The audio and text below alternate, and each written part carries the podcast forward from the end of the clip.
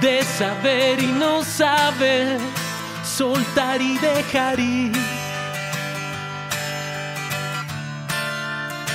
Encontrar sin buscar, encontrar sin querer, simplemente escapar de allí. Que no sé qué hacer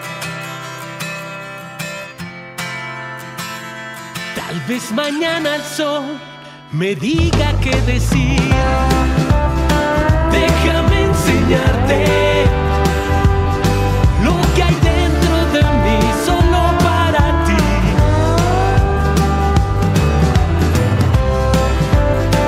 Déjame mostrarte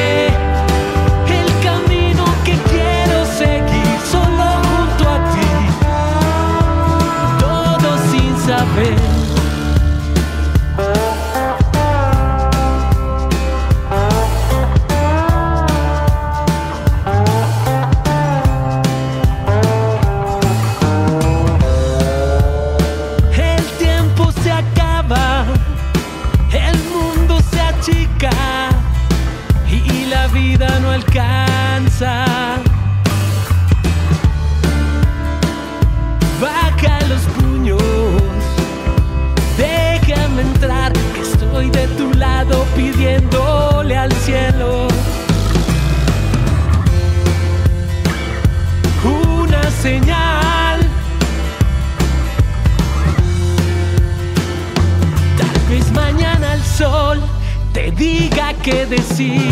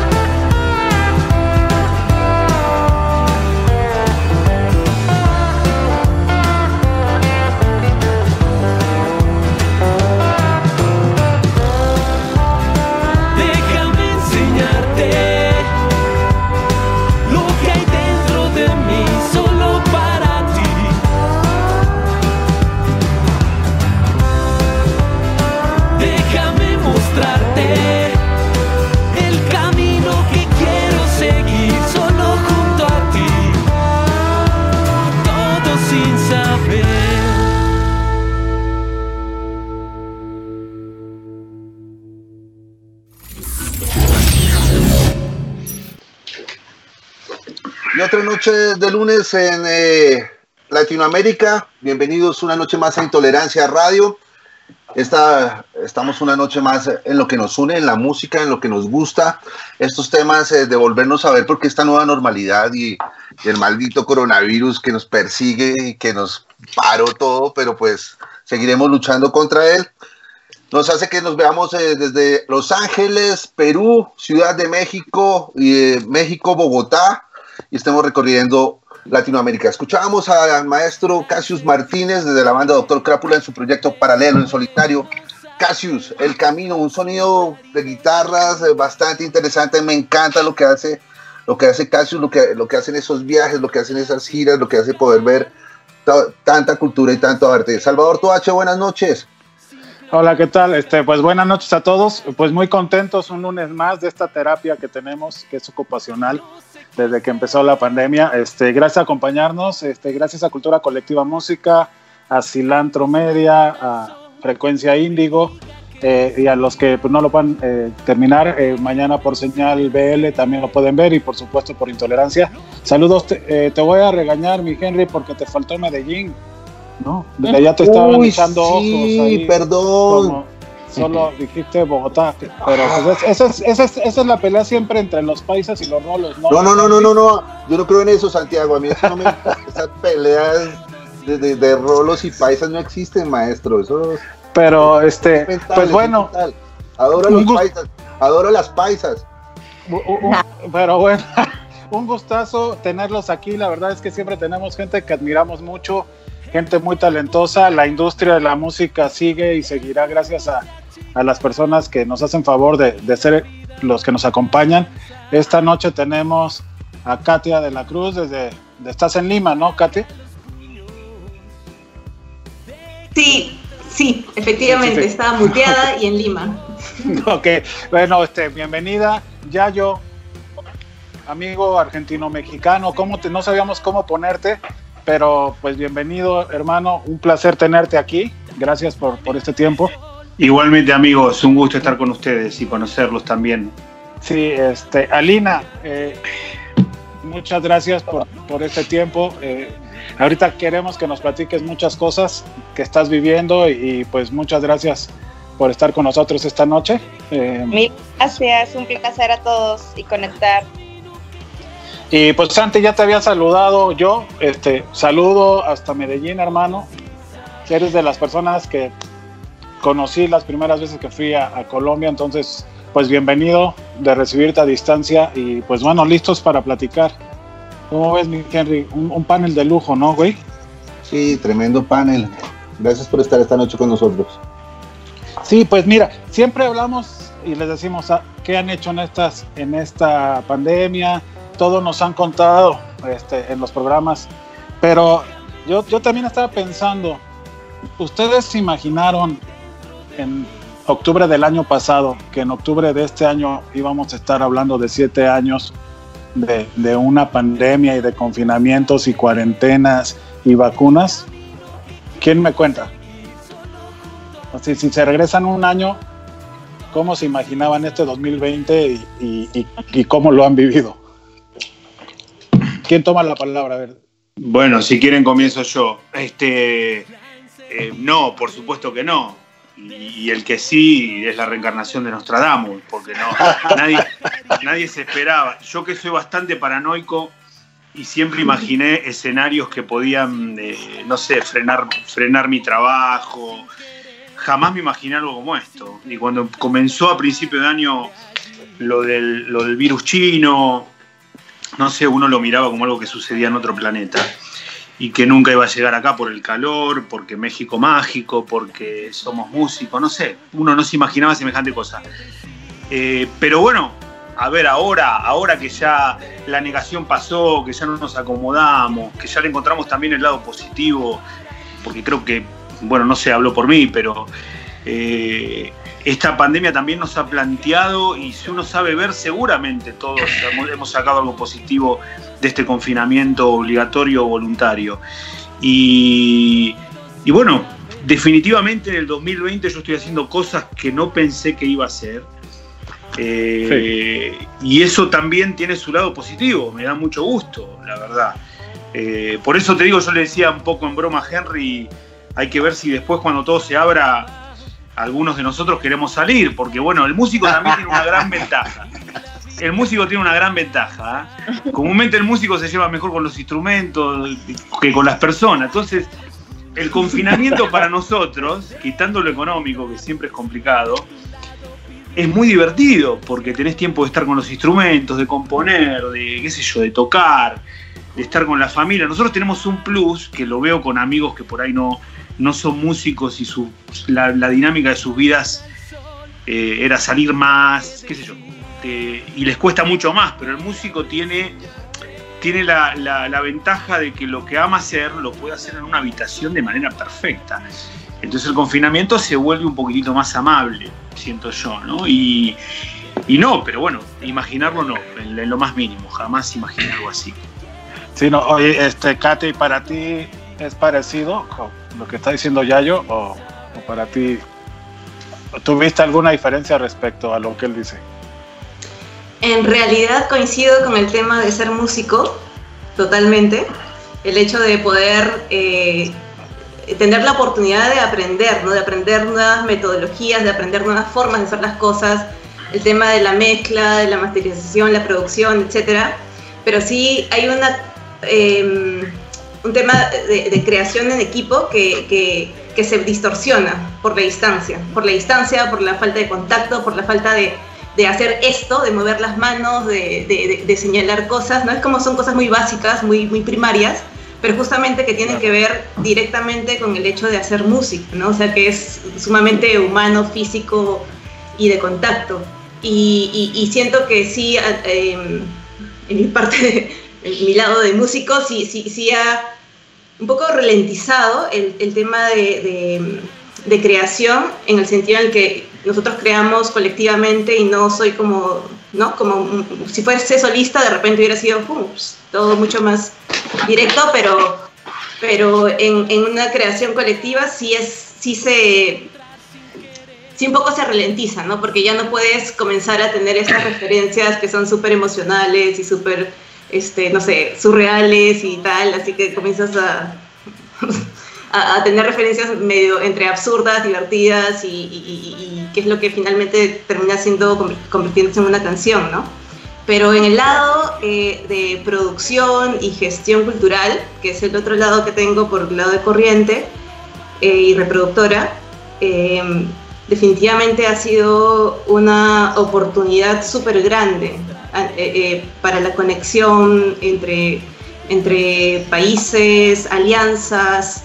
La, justo pensaba ¿no? cuando, cuando había olvidado el tema de Medellín, em, Jabo, no, Jabo no, Henry, Henry. Henry, Henry. Henry había olvidado mencionar lo de, lo de Medellín. Yo dije, "Hmm, centralización, ¿no? Porque es como que es un clásico del hecho de que, de que siempre todo se centraliza y, y bueno, en Perú ese es un problema así como gravísimo que de alguna forma se ha comenzado a, o sea, de, hecho pasos muy pequeñitos, pero sí ha comenzado a, a- romperse estas piedrecillas que, que generaban este, este, como este, este mal ¿no? dentro de, del ecosistema. Y mm, por, por un lado, una gran oportunidad y por el otro lado, el lado creativo, también es otra oportunidad para aprender y para comenzar a, a también encontrarte con tu instrumento, con tu música, ¿no? Como que un poco mirarse más el ombligo y, y menos las redes,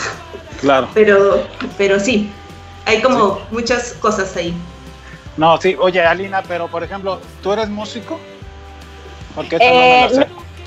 No, no soy músico, pero fui bailarina por 23 años y estuve en el Ballet Nacional de México. Este, Oh, y wow. todos son músicos, mi mamá cantaba ópera, tíos pianistas, flautistas, entonces crecí en este mundo musical, pero yo era la que aplaudía. Entonces, Ya. siempre tuve las mañanitas más bonitas del planeta cuando era mi cumpleaños, porque tenía una orquesta en mis fiestas, pero yo salí re buena para mover el bote, así que ahí nada. No, está, está buenísimo. Pero, por ejemplo, tú, ¿cómo pensabas eh, desde, desde Altafonte? ¿Qué planes se les cambiaron? ¿Cuáles cosas les ayudó la pandemia? ¿Cuáles les perjudicó? Mira, Oh, y, y eso evidentemente también para ti, ¿no? Como un tema personal también, que, que fue lo que pasó, ¿no?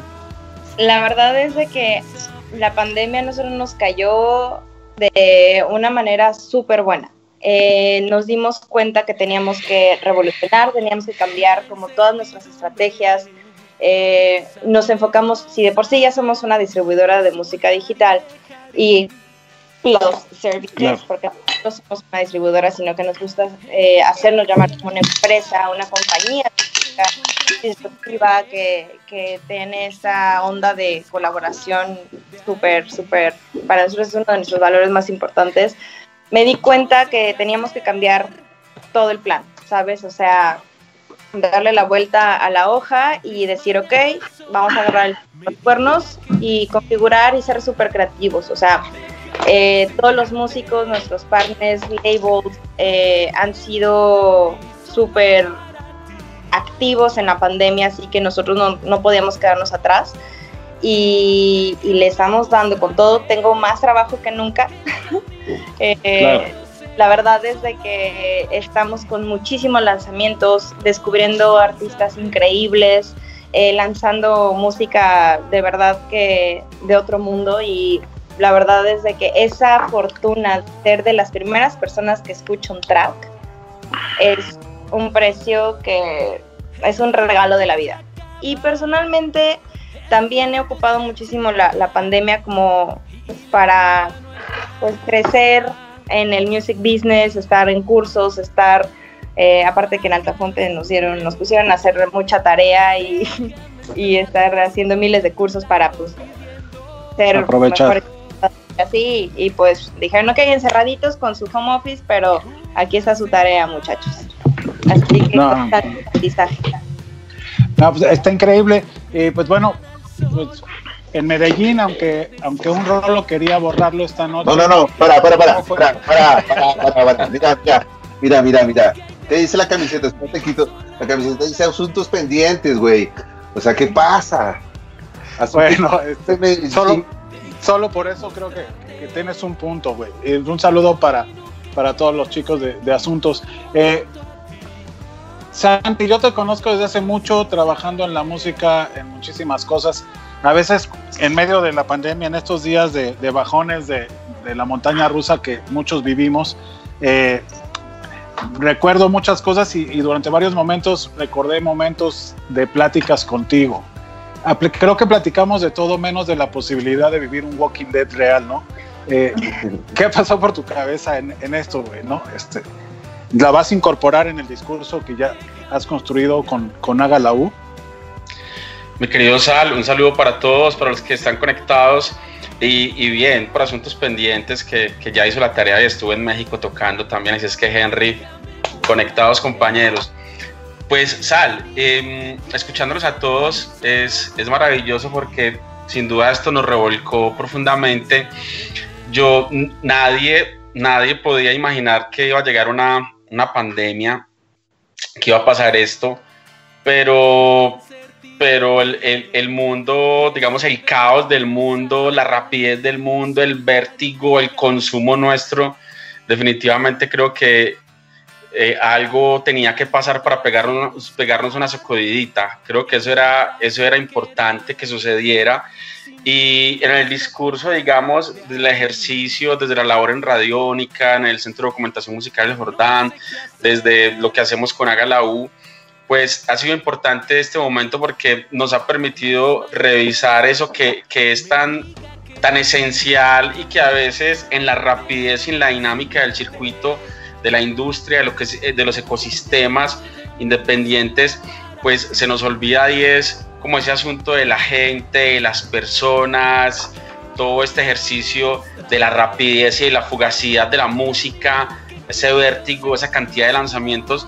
Me parece que es importante para hacer esa pausa y detenernos ahí en, en apreciar la obra, en escuchar eh, la canción, en, disfrutar precisamente desde una lectura amplia y desde un diálogo de diferentes quehaceres y saberes, creo que es importante. Mm, pues nosotros en este momento, por ejemplo, pues nació un proyecto transmedia que es Memorias de la Pandemia, donde estamos trabajando con caricaturistas, gente que hace cómics, hicimos una convocatoria de bandas y son las bandas hablando de la pandemia y la economía, las bandas hablando de la, de la cabeza, o sea, el caos. Eh, y bueno, va a salir un compilado que va a tener unas reflexiones de, de filósofos, de poetas, de gestores culturales. Entonces también eso despierta unas oportunidades, todo lo que nos está pasando, sin duda, querámoslo o no, esto nos va a alterar el chip que traíamos para remodificar y reacomodar. Nosotros pues lo hemos intentado hacer de diferentes maneras, pues desde Radiónica, por ejemplo, pues trabajando desde la casa, mmm, tratando de ser un, motor de, equilibrio, de moral en esta montaña rusa que ha sido todo este episodio pandémico. Mmm, y pues con Hágalo estamos haciendo este compilado y con el Centro de Documentación Musical del Jordán, pertenece a un sistema de bibliotecas que todo el tiempo ha estado repensándose. Nosotros, pues como centro de documentación, nos preguntamos por cómo construir esa memoria de la ciudad que está tan dispersa y entonces cómo establecer un diálogo con la gente de la ciudad, pero con la gente de la ciudad que tiene para aprender y para conversar de personajes como vos que hiciste parte de esas charlas o estar aquí precisamente para aprender de todos estos procesos.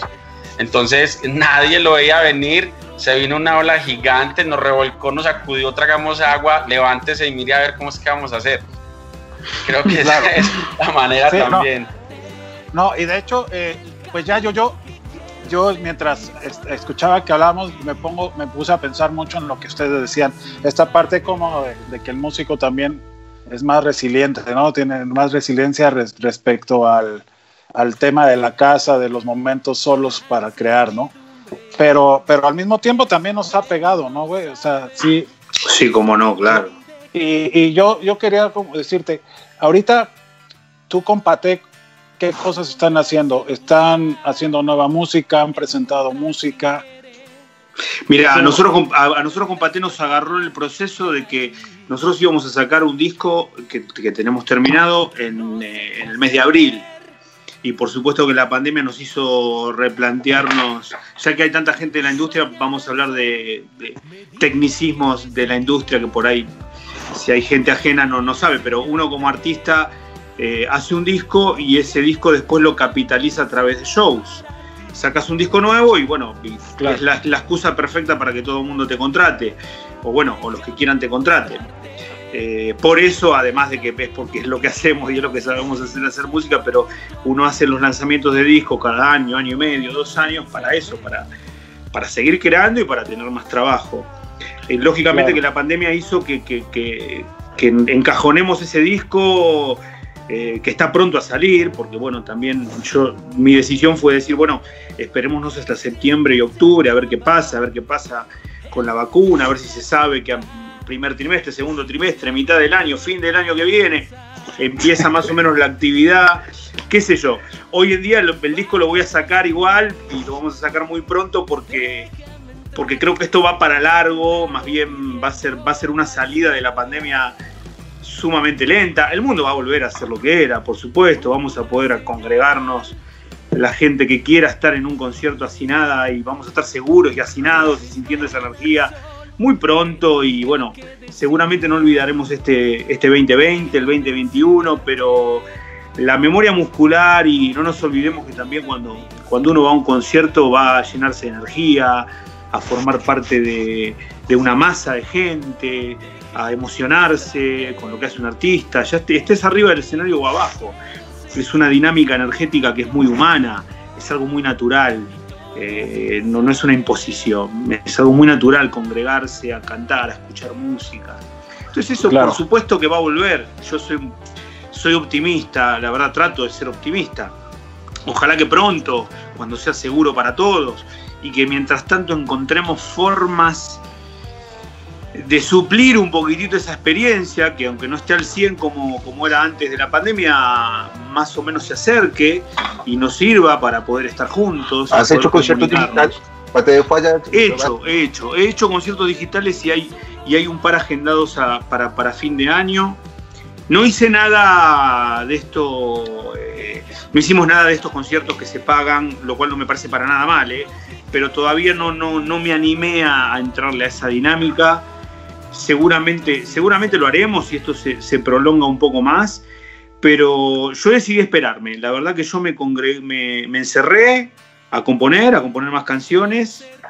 Hacía tiempo que tenía muchas, como muchas ideas de, canciones que no tienen que ver con Paté, que quería aterrizar y siempre usaba Paté de Foix, que es mi banda también y la amo y, es lo más, pero bueno, también había un montón de material y de canciones que yo veía que no entraban en la estética del proyecto, que iba dejando ideas encajonadas y que siempre le echaba la culpa, somos muy buenos para echar la culpa, para poner la culpa en otros lados nosotros, eh, a Pate, a la gira, ya sabes, ¿no? a los compromisos. Y bueno, también la pandemia me permitió encerrarme, reconectarme mucho con, tal vez con, con, mi, con el inicio de mi romance con la música, porque soy músico, claro.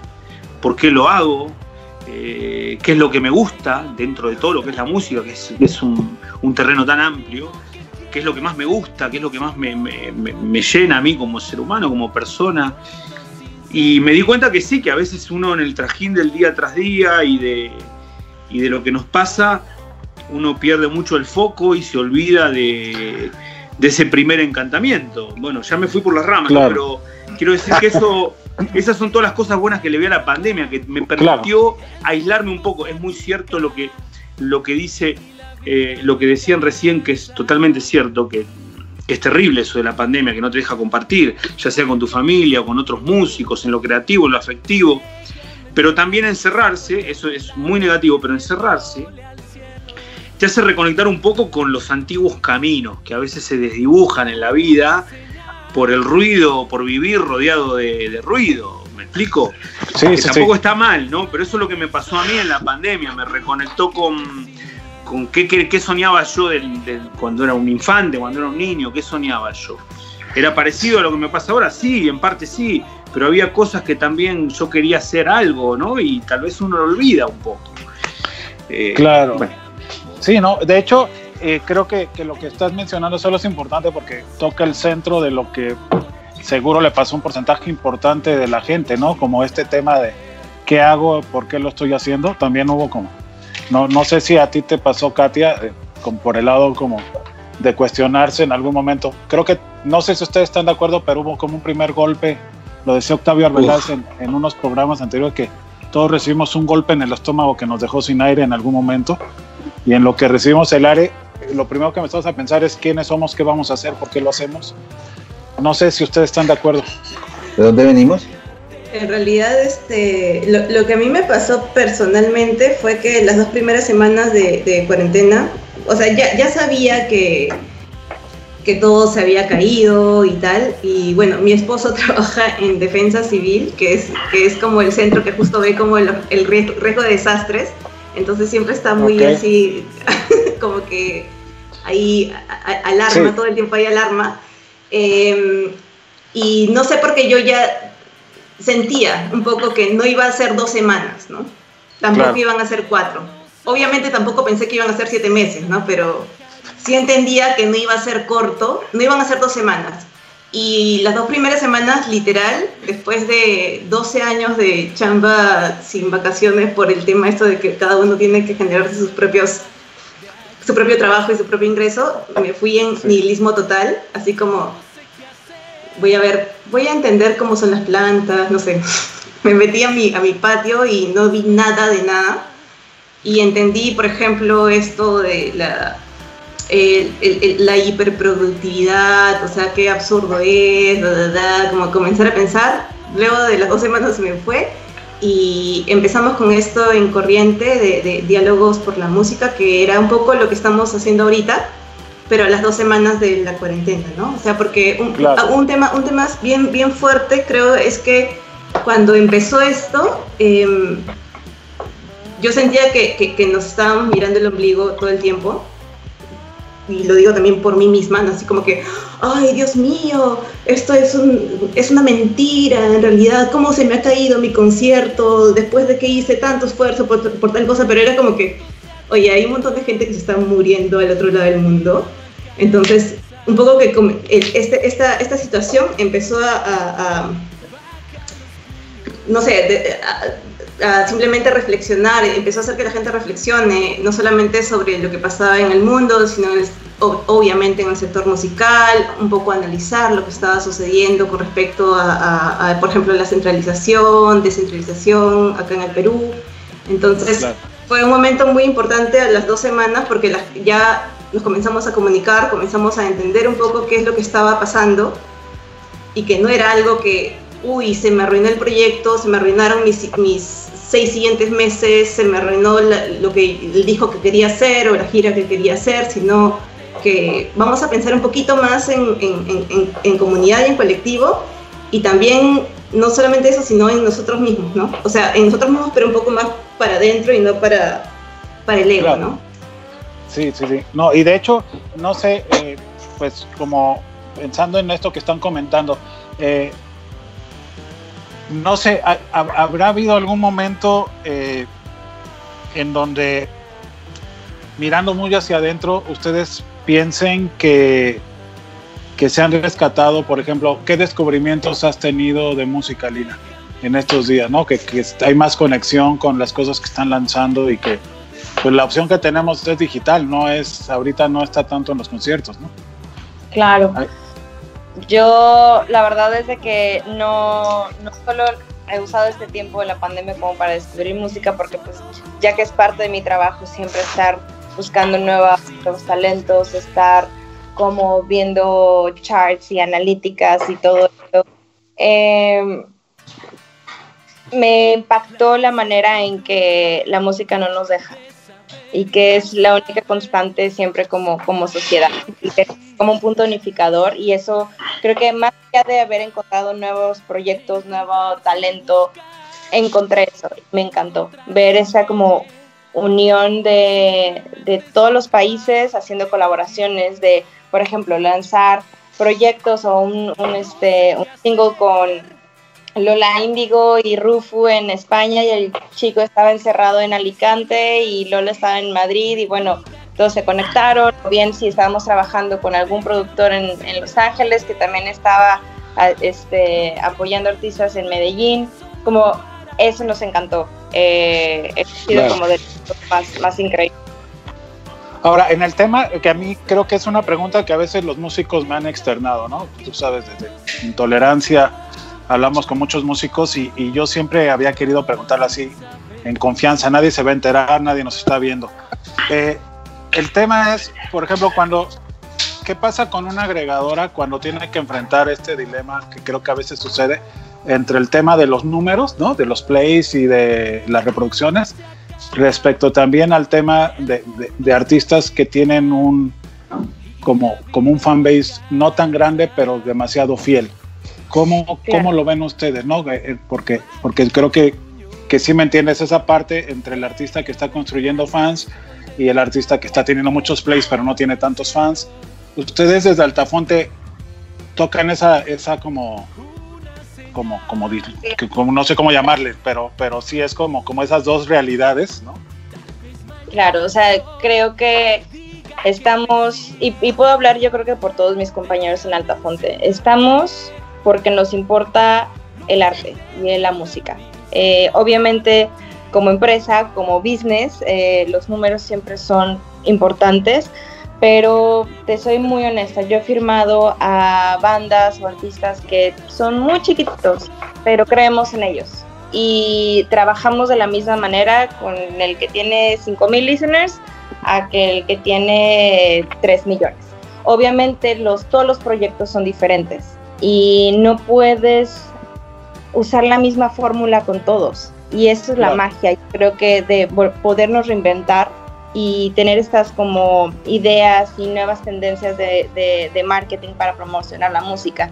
Yo siempre les digo, ok, sí, Spotify, todos quieren estar ahí en el puntito verde, eh, todos queremos estar en miles de playlists, pero ¿qué hay de- al, al lado? ¿Sabes? ¿Qué, qué, qué, otras partnerships podemos hacer con otras eh, entidades creativas? ¿Cómo podemos colaborar? ¿Cómo podemos hacer una, una nueva idea? ¿no? Y no estar como siempre yendo por el mismo camino, porque la música no siempre va a ir, no, no son los mismos sonidos, no es el mismo plan de marketing, no es el mismo Claro. tamaño. Entonces, creo que, aunque por lo menos desde la oficina que yo tengo la responsabilidad, no, no me gusta ver el número, me gusta ver el talento de la gente, porque la buena música se va a posicionar y la gente va a escuchar buena música. Es un negocio de buena música. Oye, eh, Sal, eh, hab- hablando de música, algo que hacemos en el programa es que cada uno trae una recomendación. Katia, esta noche, ¿qué nos traes para escuchar? ¿Qué vamos a escuchar? ¿Qué vamos a ver también, no? Bueno, ma- mandé dos links. No sé cuál es que- el que habrán Eh, ¿Molde? ¿Canción de cuna para Ciudades Fantasma? Ok. Hablando de mirarse el ombligo, bueno. eh, es una canción de mi banda, pero también mandé otra recomendación que era de otra banda nacional, de otra banda peruana.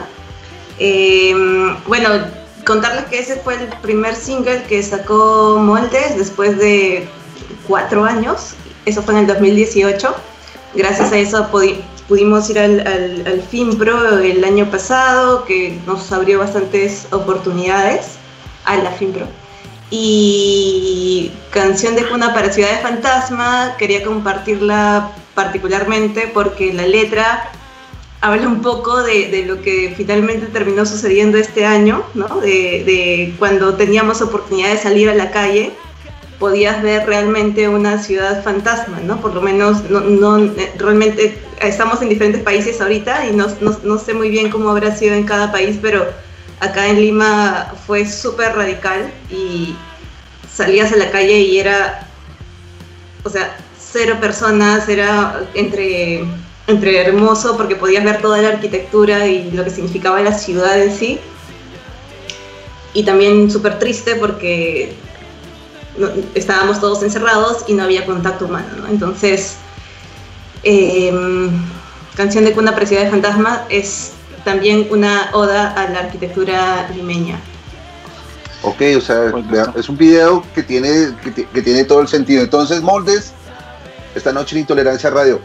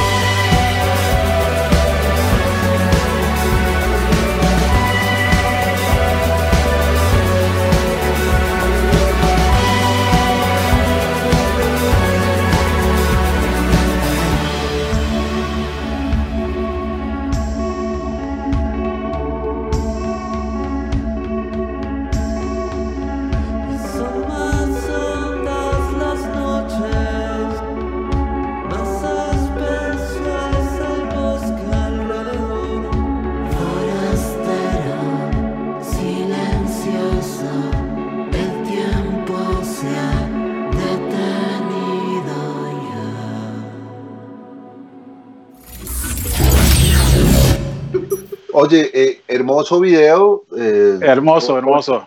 O sea, muy, muy, muy, muy, muy, muy bonito ese video. Y además me parece que interesante porque tenían la ciudad para ellos, entonces aprovechó también fotográficamente. Y me imagino el cámara se, se haber divertido mucho con haciendo, haciendo ese, ese video. Entonces, eh, Salvador, ¿en qué, ¿en qué familia íbamos? ¿En qué, a quiénes- en qué estábamos, ¿De qué estábamos hablando? Pues estábamos hablando de fantasmas, ¿no? Estábamos hablando de la ciudad fantasma, de moldes, el fantasma enamorado de Paté de Foix y que se había vuelto fantasma eh, nuestro querido Santi, pero ya volvió en carne y hueso.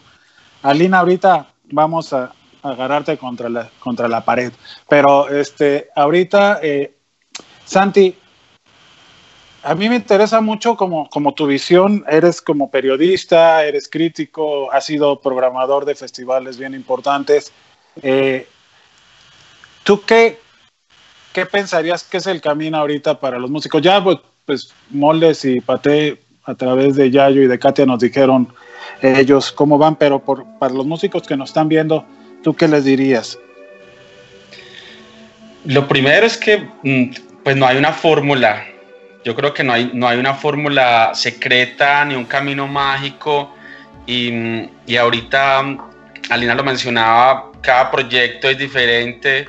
Las, eh, las bandas tienen, digamos, edades, tienen tiempos.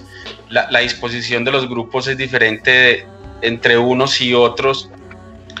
Pero creo que una vez lo, lo conversábamos y hay una oportunidad que tienen las bandas hoy, Sal, y es con la cantidad de, de bracitos que tiene un proyecto sonoro ahora, que lo digital, que la distribución de la música, que los shows en vivo que van a volver, que el merchandising de las bandas, que el tema de derechos, etcétera. Hay una cantidad de figuras y en el circuito independiente, digamos que habla uno desde la experiencia en, en Medellín y en el país, a- dialogando también con, con algunas bandas latinoamericanas. A veces falta mucho organizar la casa, o sea, organizarse desde adentro primero, desde lo básico que es la banda, de esas variables que acabé de mencionar, pero que pueden ser muchas otras variables, de conectar con las, con las personas, de, de generar relaciones con un público que, que sea estrecho de las bandas, es decir, un público cercano de las bandas, un público de carne y hueso, un público que ahora se ha fortalecido la relación o no en lo digital, pero que cuando vuelvan los shows y cuando vuelva el en vivo y los festivales y los toques en bares, los toques en otras ciudades, es ahí que se tiene que precisamente amalgamar todo eso para que un proyecto sea viable. Entonces, creo, Sal, que el camino es madurar lo que se venía haciendo, es aprender de precisamente de este momento puntual, saber que no hay una fórmula exacta para un proyecto, que además hay unos comportamientos distintos. Si vos miras, por, por ejemplo, un circuito del metal, tiene unos cánones establecidos que son muy particulares, con unos ejes, unos ejes dinamizadores de personajes en, en esos circuitos claves. Pasa en el punk, pasa en el circuito indie, pasa en lo electrónico. Entonces, como hacer muy bien esa lectura también, no dispararle a todo, porque las bandas a veces son como, bueno, no saben qué hacer, entonces si, si, si lo de moda es el- la sonoridad latina, entonces la sonoridad latina, metamos en lo percutivo, metamos en como definirse y definir ese contexto puntual de esa cantidad de bracitos que puede tener una banda, organizarse adentro primero e ir paso a paso, no querer gobernar el mundo, no querer, como decíamos por aquí, en, hay bandas que no, que por poner el ejemplo de Bogotá, bandas que no han, no, no han salido de Bogotá y ya quieren ser invitadas y ya quieren, no, no han hecho la tarea de girar por Colombia o por municipios cercanos, departamentos cercanos y ya quieren girar por Europa y Por el coronar. barco. Sí, pero oye, por ejemplo, pero desear no es algo como muy natural, como en, en el ser humano y en el músico amplificado como por lupa, ¿no? No sé ustedes como músicos, eh, ¿qué opinan, Yayo, Katia?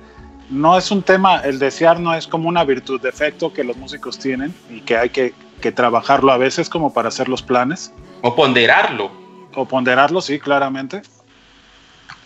No sé, Eh, lo pienso un poco para tener la opinión de ustedes Sí. como músicos, porque a veces uno pensaría que, que esos deseos, como dice Santi ahorita, pueden jugar a favor o en contra, ¿no? Dependiendo cómo lo ponderan o qué Es que opinan. tiene, en realidad tiene que ver, iba a decir una roca, roca que es como una cosa absurda, que es este, que tiene que ver un poco con, no sé si con la edad o con la experiencia, pero definitivamente cuando eres más joven eres más entusiasta y puedes como que irte con todo, con la pasión y tal.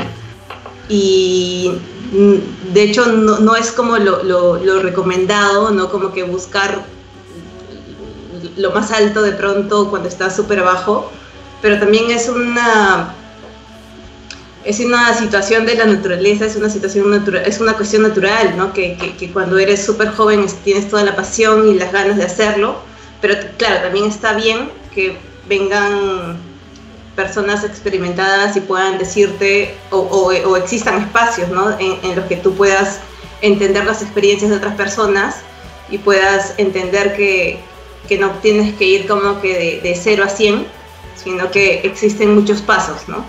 O sea, pueden ser diferentes tipos de pasos. Uno es girar dentro de, de- de tu, no solamente de- dentro de tu país, sino dentro de tu localidad, dentro de, de- tu región, dentro de, ¿no? O sea, un poco hacerte conocido adentro. Y si eso no funciona, tratar de ir afuera, entender los nichos también. O sea, hay muchas formas, creo, de, de, de poder ex- ex- extender o expandir tus redes. Eh, pero sí, o sea, se trata de tener paciencia para conocer y además como que ten- tener estos espacios para poder comunicarte y poder tener la experiencia, más que la experiencia, el aprendizaje, ¿no? Y la, experiencia de otros o de otras, para poder entender un poco cómo funciona todo esto, ¿no? Porque en el caso de Perú es un poco diferente, bastante diferente que el de Colombia o México. Nosotros estamos como, ya, ya lo hemos asumido, estamos bastantes años atrás. Em, Claro. Pero igual es como la, es como la misma dinámica, ¿no? De, de- de crecimiento, de aprendizaje, de, de- de entender cómo funciona la cuestión y tal. Yo pienso que, Y- nos lle- que el artista sí o sí, la música nos lleva a la locura, o sea, a los gestores, a los empresarios. Un artista siempre lo pone a uno a, hacer, a estar haciendo algo más, a- a- o sea, con una nueva canción. Entonces me parece eso también que es importante, es vital para nosotros la, la música, porque sin la música tampoco estaríamos, seríamos gestores o seríamos empresarios o seríamos labels, ¿entiendes? Porque es necesario. Entonces como que es- es- esa locura del, del artista nos parece que es lo que nos mantiene un poco vivos, los que nos mantiene constante. Al amigo Yayo se fue. Sí. Oye. Cabo, que si puedes volver a llamar a Yayo, porfis. Sí, porfis ahí, si lo van llamando. Y mientras, pues no sé si les parece, tenemos más recomendaciones, ¿no, mi Henry? Y, y ahí también amigos que se están conectando y están saludando a invitados, entonces podemos aprovechar este momento para ¿Quieres mandar- hacerlo. Pues, es- estábamos hablando de fantasmas y Alina nos estaba hablando de su fantasma musical de la noche de hoy. ¿Cuál es tu fantasma? Me, pa- me- me gustó, me, me- me gustó mucho. me- o sea, no, no, lo, no lo había pillado, la verdad. Pareció bastante Claro. bueno. Cuéntanos, Alina, ¿qué nos traes hoy? A mí esa chica eh, me fascina, es una... Me encanta Perdón, porque este, no se puede definir en nada, ¿sabes? Perdón. Como que eh, hace R&B, hace urbano, hace de todo, ¿no? Tiene una, una onda que a mí me encanta, que también es como súper gender fluid, que tenemos esta dualidad de que es africana, sus papás son de Guinea Ecuatorial y ella este, radica en, bueno, creció en Alicante en un barrio bravo, así que tiene como esta onda súper soft, pero sigue teniendo su lado femenino, pero, ¿sabes? Este, me fascina, se llama Paranoid 966, este, eh, y hablábamos hace rato de los números. Esa es una artista súper emergente, que empezamos a trabajar con ella así from scratch y ahora ya vamos eh, creo que por su cuarto sencillo así que me encanta escuchen esto que es de Paranoid una, una dura una dura Ok, veamos esta noche Paranoid 1966. Bebiéndote, es mentira. Yeah.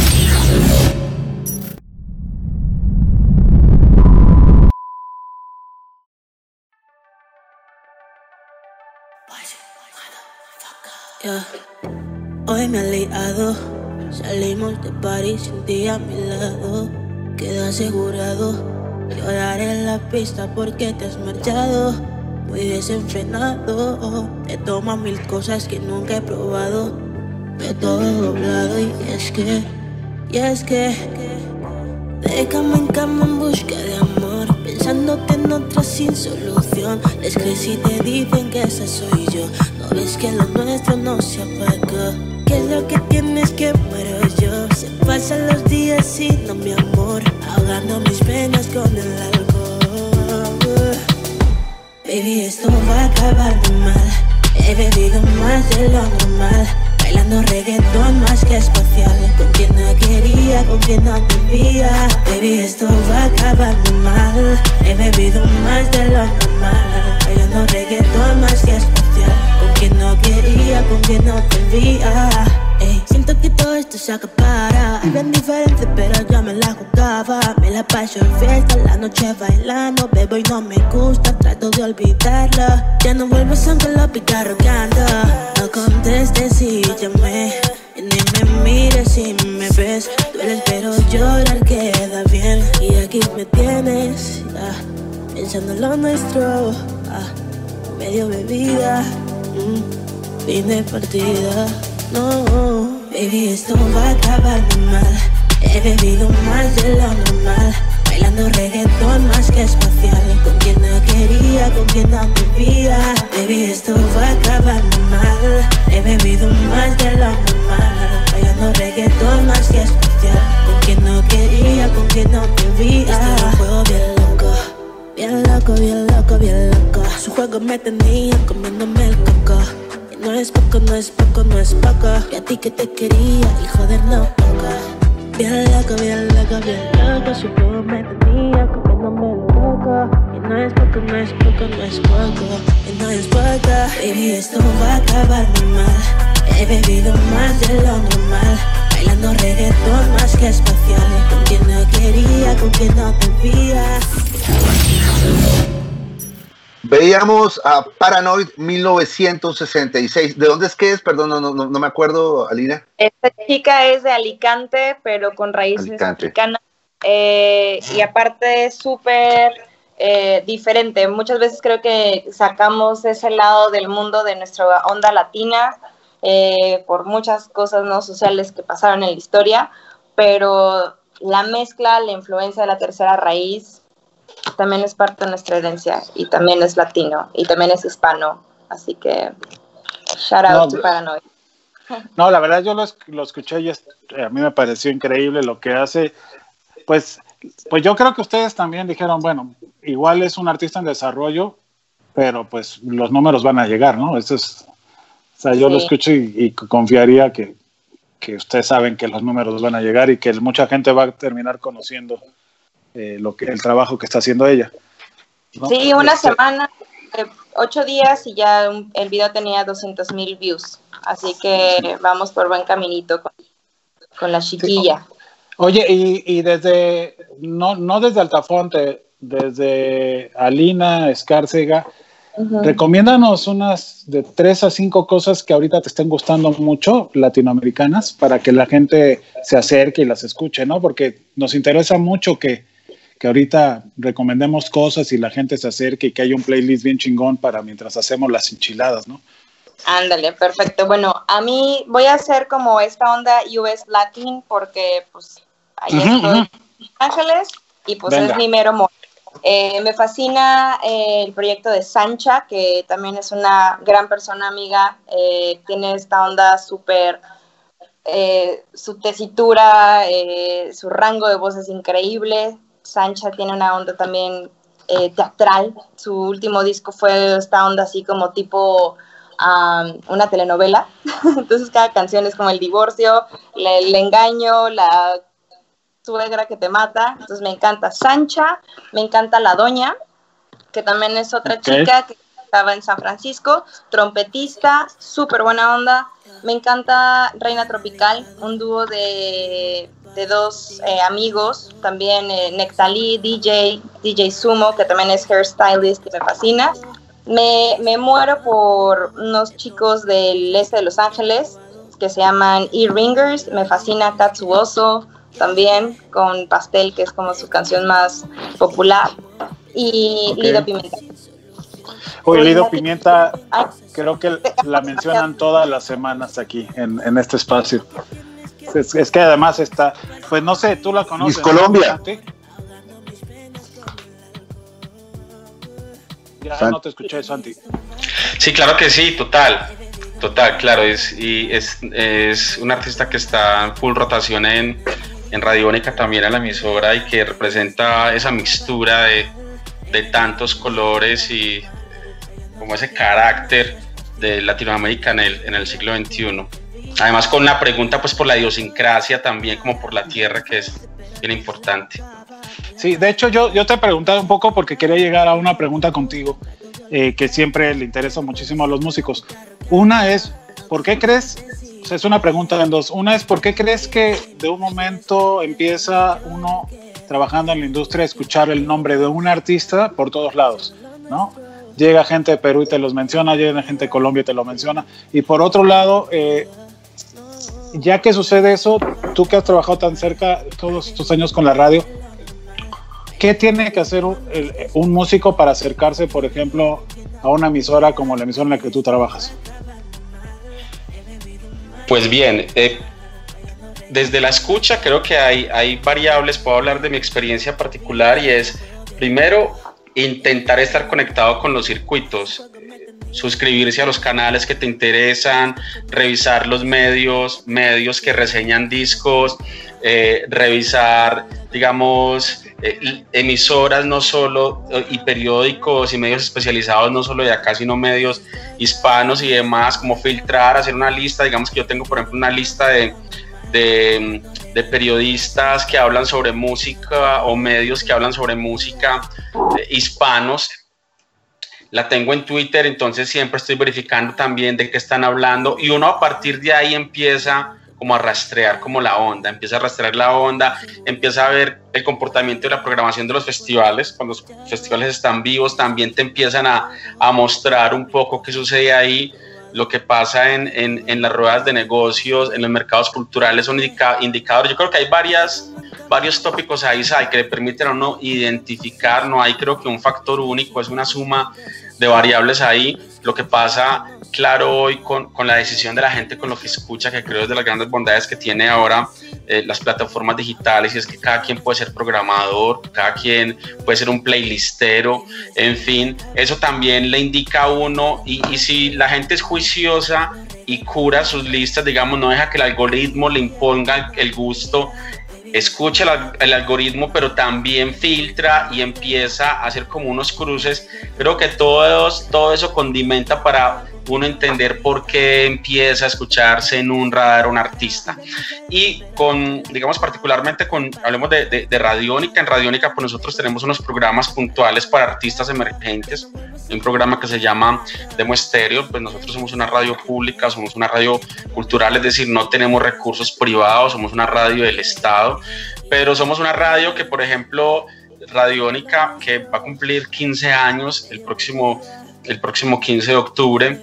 Eh, Radiónica es la emisora que rastreó lo primero de Bombasterio y que puso a Bombasterio en la radio. Y fue la emisora que puso a Chop Quitown en la radio. Fue la emisora que puso a Messier Periné en la radio. Y cuando esas bandas empezaron a crecer, pues otras radios se pegaron de ella y la, y la radio privada también. Y eso no está mal, ¿cierto? Eso para nada está mal. Eso es maravilloso que suenen muchas radios pero nosotros, digamos, como desde ese ejercicio de radio pública, hacemos un trabajo de, de arqueología, de escuchar lo que pasa en el centro. Ahorita Katy hablaba de, de la centralidad, nosotros tenemos unos equipos en, en, otras ciudades del país, tenemos equipos en Pasto, tenemos equipo en la costa caribe, tenemos equipo en Cali, tenemos equipo en Bogotá, donde está el grueso, en Medellín, en fin, hemos tenido en el eje cafetero también, en Santander, y eso nos ha permitido a nosotros ir también rastreando cómo se va comportando eh, el país en términos de música que va saliendo, de música que va fluyendo. Y nos ha permitido ser un canal para los artistas para que sepan que ahí se hace un ejercicio. Hay una tarea muy honesta en Radiónica, hay un comité editorial que escucha las canciones, hay canciones que hacen el proceso. Los Petit Felas fue una banda que con el primer material no entró a programación, pero fue una banda que con un segundo material ya entró a programación y es una banda que se volvió top. ¿verdad? Sí, es una, y entonces una gran el, el, proceso es como es, es, es, es, es diferencial. Repito, no, no hay un, una fórmula para cada banda. Hay bandas que llegan con una canción que son un tote, hay bandas que ni la primera, ni la segunda, ni la tercera canción fueron un tote, pero la cuarta sí. Entonces, bueno, es como, como, el ejercicio ahí desde, desde la programación y, y, ya desde la escucha, pues a la hora de uno también hacer esa arqueología.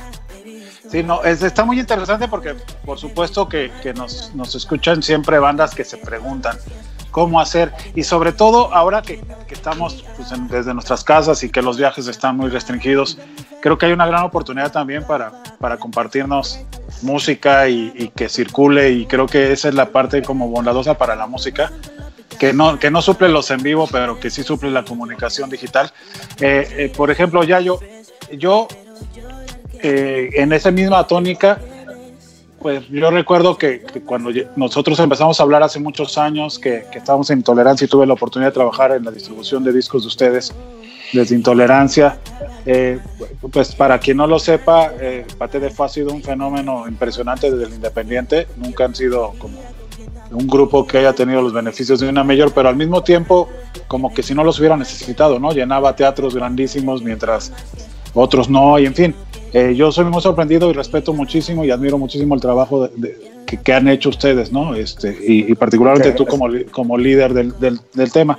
También creo, creo, si me voy a tomar la libertad de decirlo, que ha sido una de las bandas que son eh, headliners mexicanas eh, con integrantes multinación que han hecho, hecho muchos intentos de internacionalización y al mismo tiempo, eh, eh, ¿qué es lo que sientes tú que, que termina faltando, por ejemplo, de aliados, no sé, pensando en lo que dice eh, Santiago, de repente tener un aliado fuera en, la- en medios de comunicación, ¿qué sientes tú? Porque, porque a mí me queda clarísimo que, que Paté de Foix ha hecho todo lo que ha tenido que hacer y, y que, que en México es una banda importantísima eh, y que has intentado internacionalizarse. Entonces, ¿qué nos podrías comentar de, ese- de ese lado? Ahorita que tenemos a Santi, que tenemos a Katy. No, no me hagas, no me hagas poner en víctima porque me encanta. Entonces no quiero empezar a llorar, ¿eh? No, no, no, es al contrario. Eh, no, te estoy bromeando. En realidad, eh, yo entiendo que esta industria es, es, es sumamente es sumamente dispersa. Es difícil ser músico, es difícil ser curador, es difícil tener un programa de radio, eh, es difícil más bien digerir tanta información, ¿no? Pero yo la verdad que, que- me conformo. Nuestro, sí, nuestro caso ha sido siempre muy particular, con bemoles y con sostenidos, con cosas eh, eh, en las que realmente hemos tenido mucha suerte o ventajas y, y muchas otras desventajas. Lo que tú dices es cierto. Hace 15 años que nosotros eh, editamos el primer disco con, con Intolerancia, que te conozco hace 15 años, Sal, te veías igual que ahora. Este, y, y recuerdo, recuerdo o sea, nosotros el éxito, vamos a poner las cosas en contexto, por Dios, porque bueno, el relativo éxito que nosotros hemos tenido, para mis expectativas como músico fue, fue mayúsculo, fue muchísimo. Quiero que Pate de Fuego tenga más éxito, por supuesto, claro, y haré todo lo posible Claro. para que eso suceda. Yo ya estoy conforme, yo ya estoy conforme, porque yo soñaba y ahora lo pienso, después también de, de- de muchos años. Yo siempre soñaba cuando empecé mi carrera de músico, cuando cantaba siendo un chamaco, que canté desde muy chico, eh, yo siempre soñaba con tener un, un fan base, un grupo de personas que se conmoviera con la música que yo hacía. Y, y la verdad que este objetivo yo lo cumplí. Me encantaría que sean más, claro, obviamente, pero, pero realmente ha superado mis expectativas, porque, porque yo cuando me recibí de músico profesional, que hice una carrera formal en Argentina y me vine a México con 24 años, tocaba siendo eh, de sesionista o, o tocaba en algún bar, en un restaurante, y yo ya estaba conforme con, con ganarme la vida a guitarrazo, ¿no? Era, era, para mí era suficiente, era como que el sueño infantil de, de tener fans se había disuelto. Este, entonces cuando, cuando Paté empezó a tener un grupo de gente que, que iba a los conciertos, que se conmovía y ese grupo crecía y uno veía lo que generaba en esa gente, lo que, lo que le emocionaba la música que uno hacía. Bueno, realmente para mí fue, sorpresivo y conmovedor y lo sigue siendo, me sigue pasando, por suerte, trato de hacer ese ejercicio, ¿no? de no perder esa, esa, ese músculo de darme cuenta y ponerme en contexto, porque es muy fácil perder el, el horizonte, perder el piso en esta carrera, porque siempre te, vas a, te podés comparar con alguien que en algún aspecto tiene más logros que tú, por supuesto que los hay, hasta le debería pasar a Frank Sinatra, qué sé yo. Claro, Eh, todo. claro. entonces uno tiene que, que tener los pies muy en la tierra y conectar mucho con, con lo que uno es. Que uno es una, yo, Claro. en mi caso, yo soy una persona que canta y hace canciones. Tengo la suerte de, de poder vivir de eso, de vivir muy bien, de, tener mucha gente que se conmueve por eso, que me lo hace saber, que me demuestra su cariño. Me gustaría estar en todas las radios, en todos los festivales, y claro, qué músico no, por Dios. Pero realmente hago siempre como un ejercicio de que de, de agradecimiento. Dicho esto, te digo más enfocado a lo, que, a lo que tú preguntas, yo creo que hay, que, hay, que hay como dos mundos, y no está mal, ¿eh? no es una crítica lo que digo, es una realidad. Hay un mundo de, la música, de la tendencia, de las tendencias, que, que tiene mucho que ver con programadores, con qué es lo que se va filtrando por ahí y que se comenta entre, entre el círculo en boca a boca, que no está mal, y aparte seguramente artistas sumamente meritorios, eh, pero que siempre pertenecen a ciertas corrientes. Hay ciertos artistas que por ahí, por, por, por diferentes tenemos la suerte de, de- de contar con, con grandes privilegios por ser tan distintos, pero también muchas veces no encajamos en ninguna onda o movida, lo cual no está ni mal ni bien, es así y hay que aceptarlo. A nosotros nos pasó, por ejemplo, con Pate, lo que contabas. Nosotros en- hace 10 años, el Teatro Metropolitan es un teatro hermosísimo de la Ciudad de México, un teatro importantísimo, donde Claro. se han presentado artistas de talla internacional e internacionales, pero de quien se te ocurra. Y, y cuando nosotros sabíamos que nos dábamos cuenta que hacíamos conciertos más pequeños y la gente se quedaba afuera y queríamos hacer un Metropolitan, no había ningún promotor que se animara a hacerlo, porque nuestra música era tan distinta a todo lo que se ofrecía, ni mejor ni peor, no, no es calificativo, pero estaba tan por fuera de, de los, de los rubros, de los rótulos, que ninguno se animaba, era una apuesta muy arriesgada, Pate, y lo entiendo, porque yo seguramente en, en- en la posición de promotor hubiera pensado lo mismo, pero eso nos convirtió en empresarios y, y en- y nos hizo desarrollarnos Claro. como empresarios, que es algo que le cuesta mucho a los músicos y que a veces con colegas, amigos, yo trato de decirles, oigan, háganlo por su camino, porque, Por favor. porque es muy conveniente también, sumamente Claro, claro. conveniente. Y ustedes tienen la convocatoria, y acá lo más importante es que la gente te quiera ver, todo lo demás se resuelve y es más fácil una vez que lo hiciste. Entonces de repente esa, a ver, y no, hay gente en la industria que nos ha ayudado mucho y que nos sigue ayudando, y espero que siga siendo así en la radio, en la televisión, en todos lados, pero a veces ese, como esa, esa eh, mm, dificultad para comprender lo que era nuestro concepto musical, nos puso en una situación que no hubiéramos desarrollado, nos hizo desarrollar una habilidad que no hubiéramos desarrollado eh, si hubiéramos crecido bajo el ala de, de una mayor o de. que también nosotros hemos estado en Seitrack, o César Seitrack, que hemos sido artistas de César Seitrack cuatro años. Eh, digo, no, no, no, no es que estamos, hemos sido alternativos, lo que pasa es que siempre nuestra, nuestro desarrollo independiente siempre superó a lo que la industria mm, estaba dispuesto a ofrecernos, a ver si me explico. ¿no? Pero nunca superó los sueños. Sí, ¿Cómo? lo- Nunca superó los sueños. O sea, la palabra la bonita de, de, de son sueños.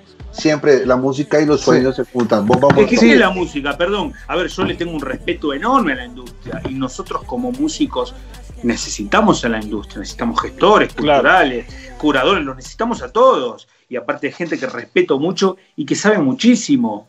Pero en realidad si nosotros nos vamos a lo que es la música como esencia, como materia prima, es yo con un instrumento haciendo una canción y una persona conmoviéndose en el público. Claro, suficiente. Ese es el romance. Claro. Claro. Está la, el- la verdadera esencia. pero- y después, bueno, está todo el mundo alrededor de ese, de ese romance, de esa magia, de ese milagro, eh, que, que- que son necesarios.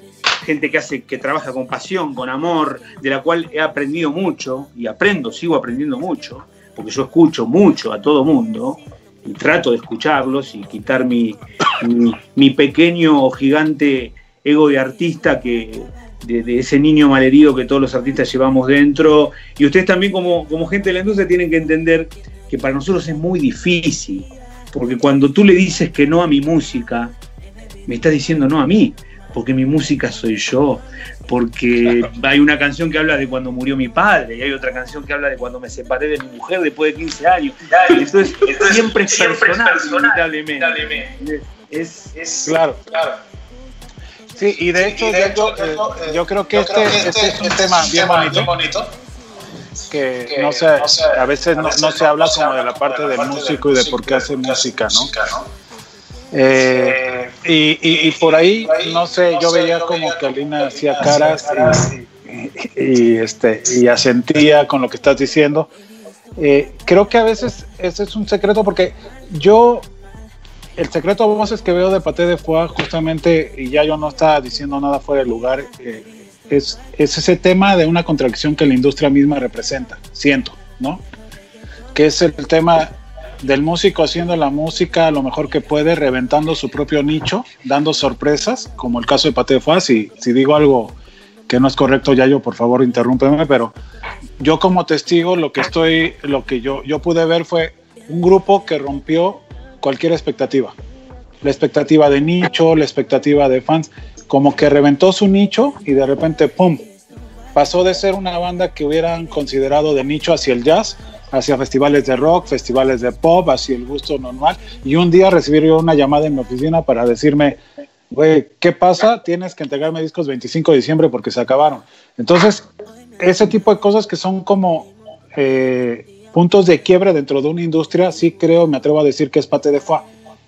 Ahora que, que se ha transformado el tema de, de, lo, de lo físico a lo, a lo digital, desde Altafonte, ¿ustedes cómo lo interpretan? ¿no? Una banda que por sí misma orgánicamente está reventando un nicho, que orgánicamente está llevándote a la gente y que está compartiendo eso, ¿no? No sé si me explico. Eh, creo que, que, es algo bien importante porque está la otra parte, la parte de, de, lo que construye la relación de las canciones con un público que inesperadamente, en contra de las predicciones, sobrepasó y se pone en el número uno de ventas de las cadenas de discos. Uh -huh. ¿Tú cómo lo interpretas, no? De, trabajando en la industria, cuando, cuando llega algo. ¿Yo? Como cuando llega algo así, sí, claro, porque, porque creo que aquí es, es la opinión que queremos. Mira, a mí me creo que eso es como, como te decía, mi, mi, número uno de trabajar en la industria y porque crecí con músicos, respeto muchísimo la música, ese es mi número uno. Mi número dos, de mayor satisfacción, aparte de descubrir la música, es decir, qué chingón cruzamos esa, esa barrerita, ¿sabes? Ver cómo los numeritos van subiendo, ver que fue un trabajo en equipo, porque así como nosotros podemos estarnos matando, posicionando, haciendo un pitch, mandando toda la información, es como, es un trabajo de, de ambas partes. Claro. Y yo siempre lo digo, si no tengo el material a, a tiempo, si no tengo una descripción, una, una nota de prensa, un, un trabajo donde yo veo al equipo involucrado, también es muy difícil. Yo siempre le recomiendo a todos nuestros partners, mira, te mando ese link para que veas este plan de marketing. ¿Por qué no te informas más sobre derechos y conexos? ¿Por qué no este, claro. empezamos a crecer también tu conocimiento? O sea, yo soy una, una music mom. Tengo mis hijitos y trato de llevarlos de la mano lo mejor posible. Creo que como músicos, aparte de, y como creadores, aparte de ser estos entes maravillosos, sensibles que nos entregan su corazón y toda su, su alma en, sus canciones, también están en un, en un, son parte de la industria y es un negocio. Y es con lo que se paga el pan y se pone el pan en la mesa. Entonces, creo que también la formación de, de la industria musical tiene que venir, a, o tiene que, que, que estar del lado de las bandas como partners, ese incremento de, de, números y hacer uso de las analíticas para ver, oye, ¿sabes qué? En Mongolia me va increíble en listeners, claro. les encanta la música. Es la maravilla de estar hiperconectados y tener la tecnología que ahora tenemos. Entonces, obviamente la conexión que tenemos en conciertos y vibramos y estamos bailando y todo, también a mí personalmente lo es súper interesante ver cómo la, la, música funciona. Que a pesar de que diariamente se lanzan 500 mil canciones alrededor del mundo, este, siempre hay un público y un nicho para todo. Oye, eh, yo, yo te voy a decir algo sinceramente, eh, siempre es de sorpresa, pero intentamos siempre aquí en Intolerancia Radio tratar de conectar algunas cosas y siempre a cada uno de ustedes los queremos comprometer algo y a ti va a ser la primera víctima.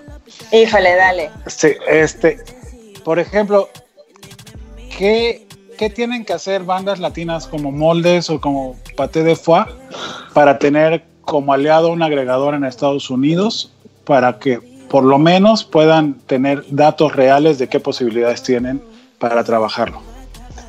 Pues primero encontrar la, o sea, eh, creo que encontrar una agregadora que sea honesta y unos partners que te vayan a decir. ¿A cuál realidad. recomiendas? Ay, Obviamente eh, donde, donde yo trabajo, pero Claro. por ejemplo, puedo también dar, yo siempre he sido muy partidaria de la colaboración. Este, hay veces, todos los proyectos son diferentes, unas agregadoras van a ser excelentes para cierto proyecto, a otros les va a ir muy bien en otra con la competencia. Este, pero por ejemplo, voy a recomendar algo a una empresa que a mí me encanta que se llama Human Resources, que es una agregadora muy chiquita, pero que me encanta su trabajo y tiene una gran expansión en Estados Unidos. Eh. También depende mucho de lo que tú quieras para tu proyecto, ¿vale? Eh, para mí, tener un aliado que sea honesto y que pueda abarcar diferentes mercados es algo que se me hace muy atractivo, que es un network y no vas a estar como con otras compañías que, ah, no, si tú estás firmado en Bogotá, pues tu label manager está en Bogotá. O sea, creo que eh, si alguien está firmado en Altafonte, México, fácil encuentra mi email en la, en la página y me escribe y siempre conectamos con su label manager. Y estoy recibiendo muchísimos, de hecho, parte de mi trabajo es el desarrollo de bandas latinas en Estados Unidos y también de Europa. Entonces, básicamente el 80% de mi trabajo ha sido más la importación de música, digamos, que eh, para subir esos CPMs, que siempre son buenos en Estados Unidos. Claro, no, pues mira, aquí ya creo que salieron un par de cosas que te vamos a pedir. Una es que, antes que se me olvide, las recomendaciones que pusiste nos las pongas en el chat si puedes, para que armemos el playlist. Y la otra es un lugar de contactos donde las bandas que estén interesadas y que quieran encontrar puedan, puedan contactar a Altafonte o te puedan contactar a ti, ¿no? Estaría, estaría increíble. Y, bueno, tocando, to- tocando ese tema, eh, Katia, tú, yo te iba a preguntar algo, pero te me fuiste. Es, es- hoy el tema para ti es como, como el del fantasma, ¿cierto? O sea, tú sacaste el tema y, y sigues ahí. Oye, eh, ya yo estaba contando como la historia de Paté a, a grandes rasgos, ¿no? De, lo- la historia de Paté se puede escribir en un libro, pero ahorita la contó en, en unos cuantos minutos. Eh, es- eh, sin duda para mí es un caso de éxito muy importante. En el caso eh, que yo veo eh, muchas veces de Perú, ¿cuál crees que sean los retos en, eh, en- en tu país? Porque yo de verdad me sorprendo con el talento y la calidad de, de artistas peruanos que están saliendo en esta generación. ¿no? Eh, creo que, que tú encabezas eh, y, y eres líder de, proyectos increíbles, ¿no? Este, y no, no lo digo, o sea, yo, yo creo que, que para decir que, que algo vale la pena, también no puedes decir cuando algo no vale la pena. Y en el caso de- del trabajo que estás haciendo tú, es muy importante eh, del lado musical. Y por otro lado, como decía Yayo, aprendiste toda la parte también de, de gestionar, ¿no? De, de volverte como un gestor de música. Desde ese lado, yo, yo te diría, ¿cuáles son las perspectivas que tienen, por un lado, desde, desde la banda, como hacia adelante, respecto al propio mercado de Perú y, y su visibilización hacia afuera? Y, y qué tanto el mercado de música que tú estás eh, eh, encabezando está sirviendo para ese tipo de, de iniciativas. Eh, bueno, voy a empezar por al revés, o sea, desde, Ok. desde corriente, desde, desde el mercado musical que realmente ha sido como una sorpresa, o sea, ya, vi- ya habíamos estado gestionando este mercado desde hace más o menos un año para que se realice en abril y en abril sucedió todo lo que sucedió, entonces no se pudo realizar y tuvimos que rediseñar, o sea, no solamente replantear la plataforma y tal, sino rediseñar el, el contenido ¿no? del mercado. Y también saber cómo viabilizar tipo la rueda de nego la rueda de negocios, que ya no fue rueda de negocios, sino se llamó de otra forma, los showcases que tampoco, o sea, de, de- alguna manera los íbamos a llevar a cabo en, un lugar increíble de, acá de, Lima, que es el Teatro Municipal, pero no se pudo porque justo subió la ola del COVID, y o sea, un montón de situaciones que definitivamente a cada uno de nosotros nos ha tocado por nuestro lado. Ok, sí. Eh, Y em, bueno, lo que sucedió con, con Corriente fue que tuvimos que rediseñar, replantear, reformular y llevar a cabo un mercado musical que finalmente fue mucho más fructífero, cre- creo y creemos en realidad en el equipo, que lo que podría haber sido de manera presencial y eso fue bastante sorpresivo, ¿no? O sea, Claro. tipo, podríamos haber tenido 130 personas en el mercado musical acá en Lima, pero tuvimos 800 personas en una aplicación que Claro. evidentemente tuvimos como que rediseñar el, el sistema y tal. Va, pero ve, te pregunto algo justo en este momento. Eh, y que así como le pregunté yo a Lina sobre los números, te preguntaría a ti como, como directora de- de un mercado de música. El tema de los números respecto a la gente que pudo tener una interacción con el festival de manera digital. ¿Va a dar más resultados o daría más resultados en un mercado de música que cuando un promotor ve directamente a un artista en vivo presencialmente?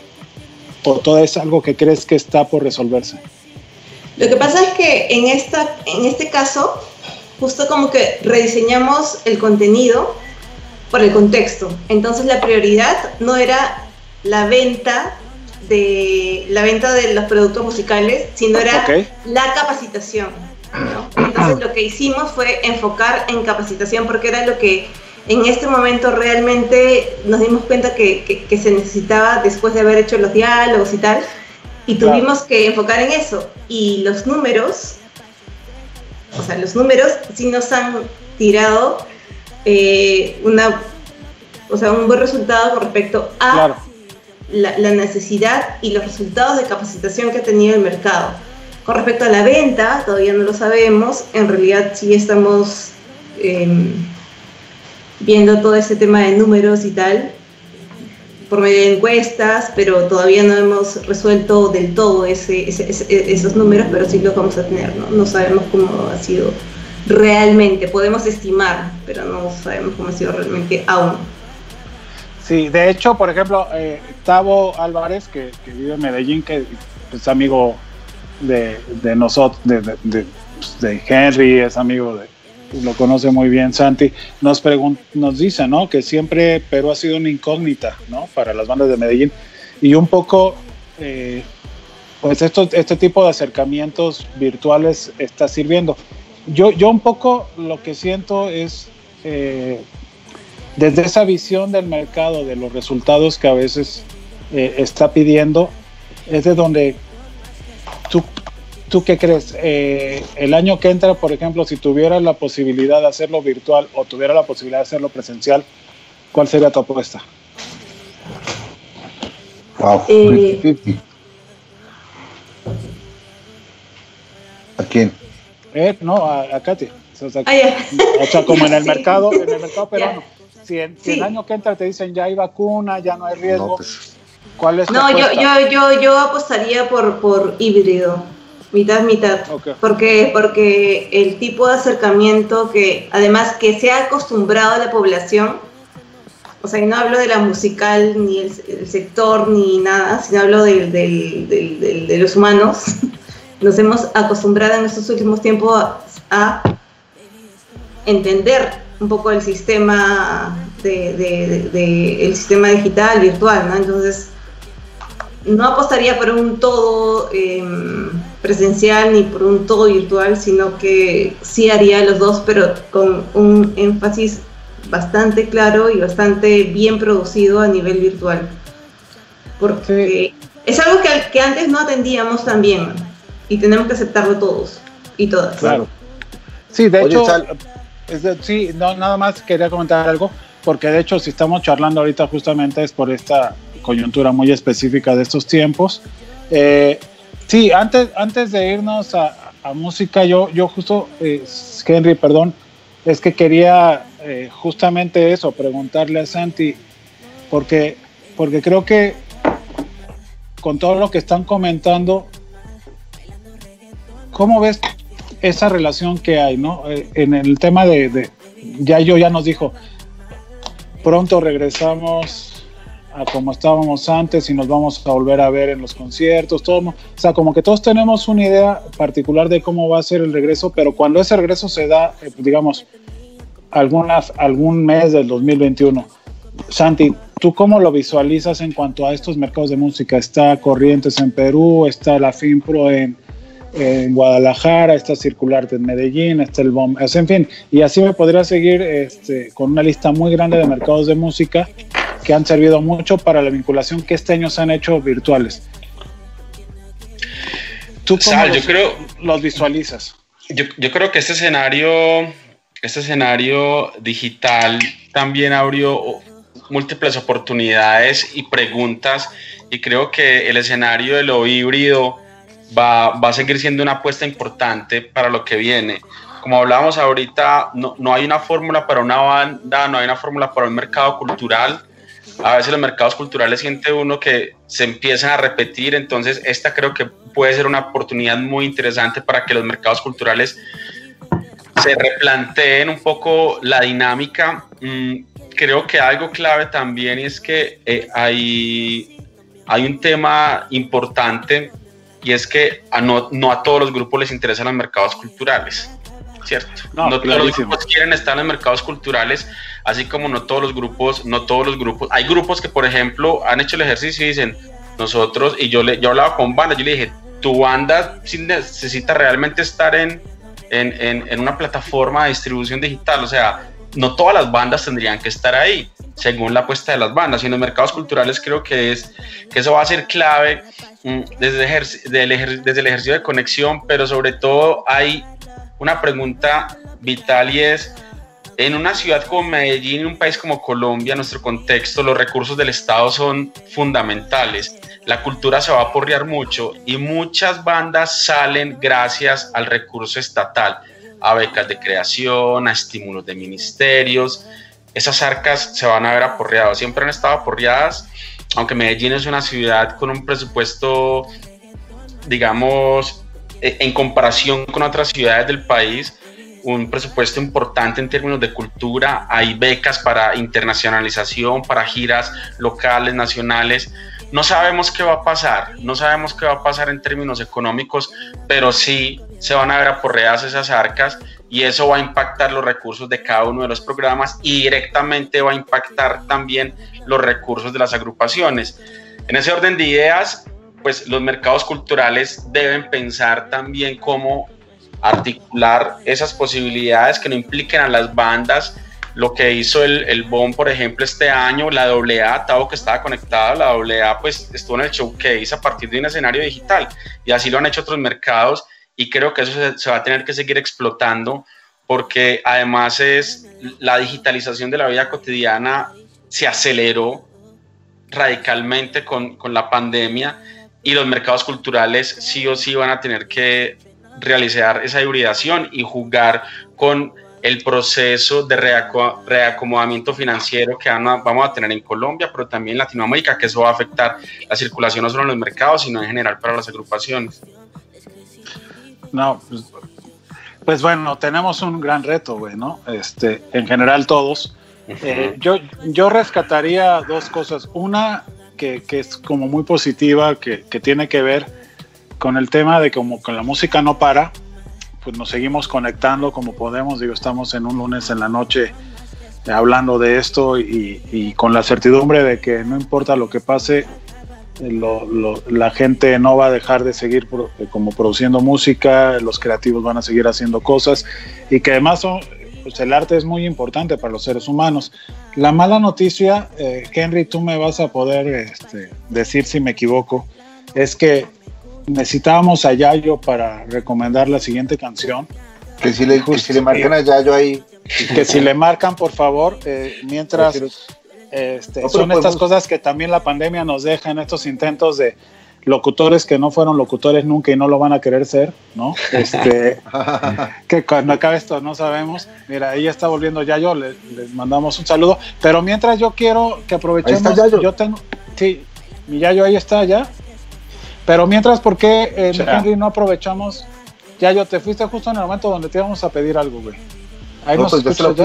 Ya, ya, Viste ya. que soy bueno, cuando alguien me quiere pedir algo yo desaparezco. Sí, Sí, el- pero- dejé en el baño. Oye, Yayo, música.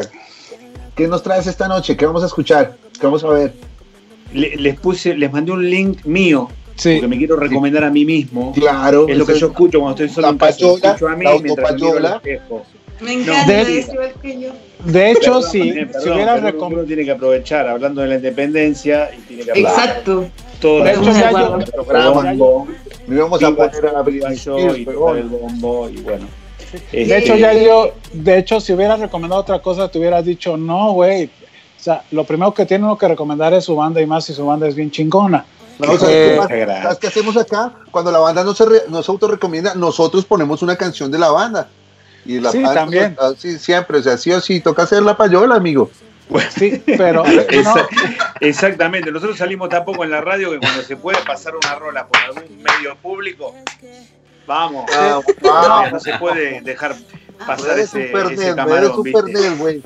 Bueno, además es el momento de un gol de, de nosotros. Bueno, esto se queda toda la semana en las redes para quien lo quiera ver en Cultura Colectiva Música, en Frecuencia Índigo, que son Cilantro Media, la productora. eh, los queremos mucho, ellos son los que, los que logran que esto suceda.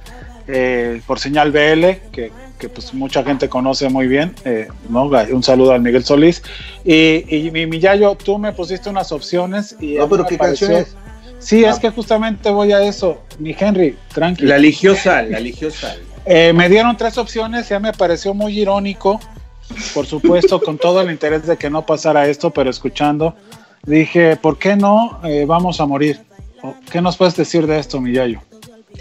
Y, y lo que pasa que, digo, ya sé que alguna gente puede pensar que es un poco de mal gusto en este momento, una canción que, que- que diga al coro, vamos a morir, vamos a morir. Pero, Pero- Pero en realidad, en realidad, esa canción nació porque eh, es, la, es la única certeza que tenemos. Y en realidad es un tabú, Claro. es un poco un tabú.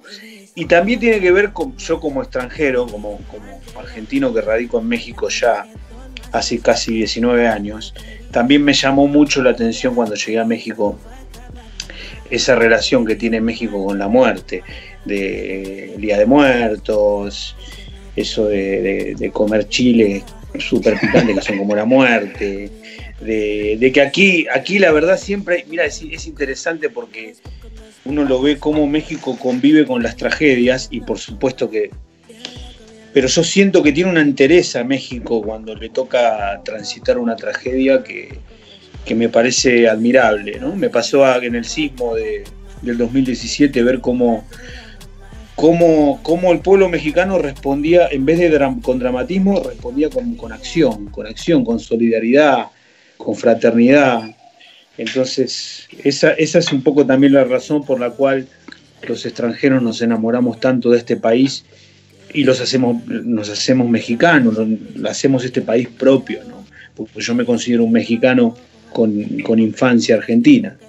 Este, y, la muerte en realidad es un llamado de atención, vamos a morir es un llamado de atención, de oye cabrón, cada paso que das inevitablemente es un paso más que das hacia tu tumba. Entonces trata de preocuparte, de poner las prioridades en orden, que hace, hace ratito alguien comentaba eso, ¿no? De cómo la pandemia puso la- las importancias en orden, las prioridades, las puso en su lugar. Que uno a veces se acuerda después, antes de esto, de la, de la cantidad de preocupaciones estúpidas que tenía, Mm. frívolas, superfluas, eh, incoherentes, ¿no? Y cómo, cómo la tragedia pone todo en su lugar. Estamos vivos, Claro. vamos a morir un poco, canta, canta eso. Oye, vas a terminar en el cementerio, seas rico, seas pobre, es todo igual, la tierra va a ser la misma, vamos a terminar todos en el mismo lugar, así que cabrones pónganse a vivir, ese es el mensaje un poquitito de Vamos a morir. Pues está increíble. Por ahí alguien nos puso, ¿no? Que tiene una anécdota también de esa canción. Y, y, y por otro lado, ya yo, pues, yo, yo te podría decir que eres como de esos mexicanos que decidieron dónde nacer, ¿no? Exactamente, exactamente, como decía Chabela Vargas. Exacto. Bueno, mi, mi Henry, pues vámonos a música y ahorita regresamos, no se vayan. Pónganse a vivir porque vamos a morir. La frase de la noche hoy de Pate de Foie. Esa es la frase del documental. Así, Intolerancia Radio, ya volvemos.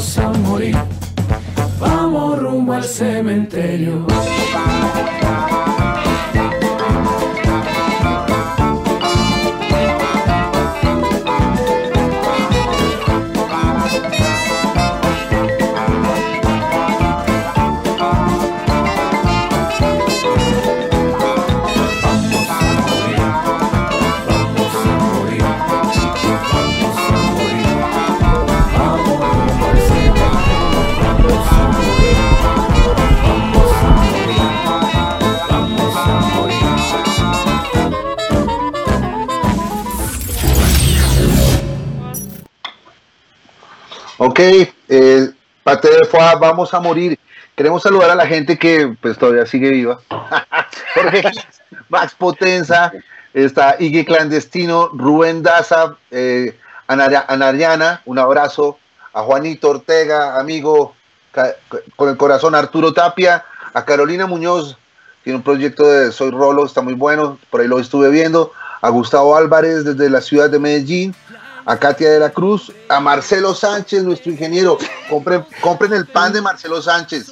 Es impresionante. Marcelo, coloca ahí el teléfono de tu pan. O sea, a nuestro ingeniero se puso a vender pan, o sea, Todos queremos pan. pero un pan, no saben el pan que vende este man, weón, o sea, pasado de, de la locura. Y se lo lleva a domicilio, así que ahí está. Así Bueno, a, los que viven en Bogotá, güey. Sí, nosotros no lo perdemos.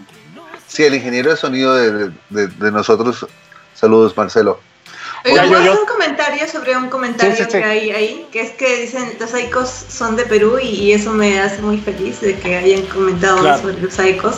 Porque eh, cuando fuimos a, a tocar el Chopo, una vez que Ya. fuimos a tocar, eh, nos encontramos con una persona que tenía un polo de los saicos y para nosotros fue como que ¡wow! Increíble que en, en México, así como que en el lugar más para nosotros, ¿no? Como que más icónico de, de la música, ¿no? Independiente o punk. Este, una persona con el pueblo de los Psychos fue súper lindo.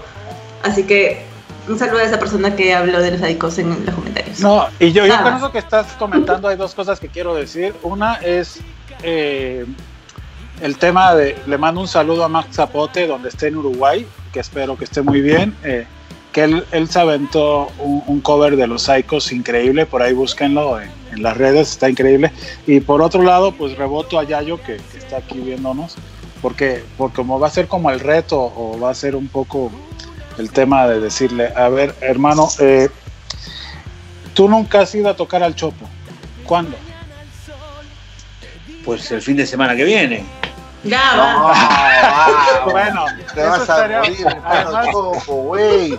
Está aprovechando de que ahorita estamos en, en la cuarentena, pero yo creo que yo no quiero dejar este planeta sin antes ver a Pate de Fue en el Chopo y documentarlo. Te lo digo abiertamente. Uy, Pues la verdad que es algo que siempre eso. tuve ganas de hacer. En el, en el momento que lo íbamos a hacer muchas veces estuvimos a punto, pero siempre había alguna, alguna razón externa que no tenía que ver con, con tus ganas o las mías, o las nuestras, Claro. este, que, por la cual se posponía y por cuestiones técnicas. Digo, Pate lo que tiene que como somos todos músicos medios grandecitos, a veces nos volvemos medio, medio, medio burguesones con los, con los requerimientos técnicos, ya sabes. Eh, necesitamos, pero creo que las pan- la pandemia ya nos. No, no, pero te conseguimos el a no te preocupes. No, pues, de- de hecho- Sí. Oye, eh, lo ponemos, ponemos el backline. O sea, Colombia patrocina el backline de Pateo Pa en, en el Chopo. Pero sí, va a ser hermoso y lo vamos a hacer, me comprometo eh, públicamente a, a- a que lo hagamos porque es algo que, que tengo muchas ganas de hacer. No, pues eh, ay, yo creo que, que este es, es algo y querido Santi, yo la verdad es que te estoy viendo, tengo un problema con, con mi dispositivo porque justamente tu cara está tapada por dos círculos blancos. Entonces, eh, por Censura más que es eso. como que me muevo para verte, güey, este, Censura. Y, y te, La te censura vamos a Henry principio. con- contrario a que siempre no- me- a mí en las charlas es una de las charlas que más disfruto por, por todas las cosas que hablas, por el amor que le tienes a la música, güey, te lo digo abiertamente, también este programa es de amigos. Eh, es, que, es que yo te digo, aquí tenemos Pate de Fua, una gran banda mexicana, tenemos a Moldes, una gran banda peruana, creo que, que además particularmente son bandas que no están en la tendencia, nunca han estado en la tendencia, no es que, uy, ahora es el trap y toquemos trap, o ahora es el indie como tal y tocamos el indie como tal, ¿no? No, los ve- no veo ya yo en patineta por la condesa, este, ni, ni- ni- ni veo a Katia este, cortándose el cabello y despeinándose, ¿no? Entonces, eh, eh, como existe este otro gran mundo, que no es el mundo que, que a veces nos quieren vender, eh, quiero, quiero entender tu diálogo como, como, como promotor, güey. ¿no? Yo, yo respeto mucho tu visión. eh, sé que no es fácil, güey, pero te quería decir, tú que conoces muy bien Medellín, ¿cuáles son esas ventanas y esas puertas que se tienen que tocar para llegar a Medellín y conectar con esa gente que, que sé que Medellín es súper, súper chingona con los músicos? Pues Sal, eh, hay, hay, hay, parches, hay muchos parches, mmm, hay combos, digamos, Medellín ha sido una ciudad muy punkera, muy metacha, lo sigue siendo, o sea, unos circuitos muy, muy fuertes ahí, hay un parche de hip hop que ha crecido mucho, pero también un circuito independiente desde la música tropical, desde la salsa, por supuesto, desde, desde, el urbano, el reggaetón en este momento, hay otra corriente desde el jazz. Hay lo que ha pasado en estos recientes años en Medellín es que hay muchos pequeños circuitos y es una ventaja y una desventaja a la vez porque a veces los circuitos no dialogan, a veces los circuitos no se encuentran. Claro. Entonces, ahí yo creo que lo primero es, la pregunta sería, según para el grupo, o sea, ¿cuál es el interés de la banda? Yo creo que según el interés okay. de la banda, si una banda quiere venir y tocar, pues es tocar la puerta eh, y, y, tratar de establecer con un partner, hacer posible un intercambio, que una banda venga, que otra banda vaya. Creo que eso se puede hacer. Hay bandas que lo han hecho aquí. Hay, hay grupos, digamos, procesos como Puerto Candelaria. Puerto Candelaria es una banda que empezó a madurar una gira europea que sagradamente venían haciendo cada año pero se demoraron años yendo a ruedas de negocios, a mercados y presentaban la banda y conversaban, escuchaba a Juan Felipe contar esa historia de múltiples oportunidades y fue algo que construyeron con el tiempo, que lo fueron desarrollando, que lo fueron desarrollando y pues Puerto ha estado desde la India hasta en Rusia, han estado en Holanda, han recorrido Europa, han estado en México, han estado en, en Chile, en en Argentina, han recorrido este país también con esa versatilidad sonora que tienen. Entonces creo que ahí habría que preguntarle a la banda, bueno, ¿cuál es el deseo de la banda? Lo que hablábamos ahorita, ¿qué desea de la banda? ¿Dónde quiere tocar? Si es una banda que quiere llegar a llenar un teatro metropolitano, que hay bandas que digamos tienen ese deseo, tienen esa gran expectativa, que es válida también, habría que preguntarle al grupo, pero yo sí te doy una respuesta, Sal, eh, digamos que sí funciona para todos y es que las bandas se unten de cache, que las bandas se unten de, de, de, circuito independiente, que las bandas toquen la puerta, lo peor que le puede pasar a alguien es que le digan que no, si no es aquí, es allá, claro. toquen las puertas de la administración, pero sí hay que definir muy claramente ¿qué pretende la banda con esa visita? ¿Para qué esa visita? Digamos, si una banda que viene de Perú, una banda que viene de Chile, España, es, ese toque viene amarrado a qué? Creo que las condiciones serían disímiles para cada proyecto, entonces no sabría responderte directamente como este es el canal, este es el, el conducto, sí. porque pueden ser varios. No, yo, yo sé, y, y, y, además pues tu respuesta es la, la, que, la que daríamos muchos. Eh, en este sentido, yo creo que, que sí podríamos pensar en cosas eh, muy puntuales, ¿no? O sea, por ejemplo, yo, yo recuerdo haber visto a Pate de Fa tocando en el Pablo, en el Pablo Tomón, lleno, ¿no? Y, y teniendo una respuesta súper favorable. Eh, y, y, y, sí me imagino a Moldes alternando con bandas de Medellín que tienen público específico. Eh, tú, por ejemplo, desde la ciudad, eh, eh, tal vez quería llegar como a ese punto. Eh, dentro de esos nichos de música, ¿qué bandas podrían ser pares locales que ya tienen captado como un público para relacionarlo con artistas que vienen de fuera, por un lado, y por otro es ahora sí ponerte contra la pared, ¿no, hermano? Es hasta qué punto, por ejemplo, si yo soy promotor de, de, moldes y de paté de foie y te puedo decir, no sé, si fuera promotor de 10 bandas más, hasta, ¿qué tengo que hacer yo como productor para decirte, hermano, tenemos que lograr que lo que pasa con cada una de sus bandas a nivel local empiece a suceder en otras ciudades? ¿Qué sería tu respuesta?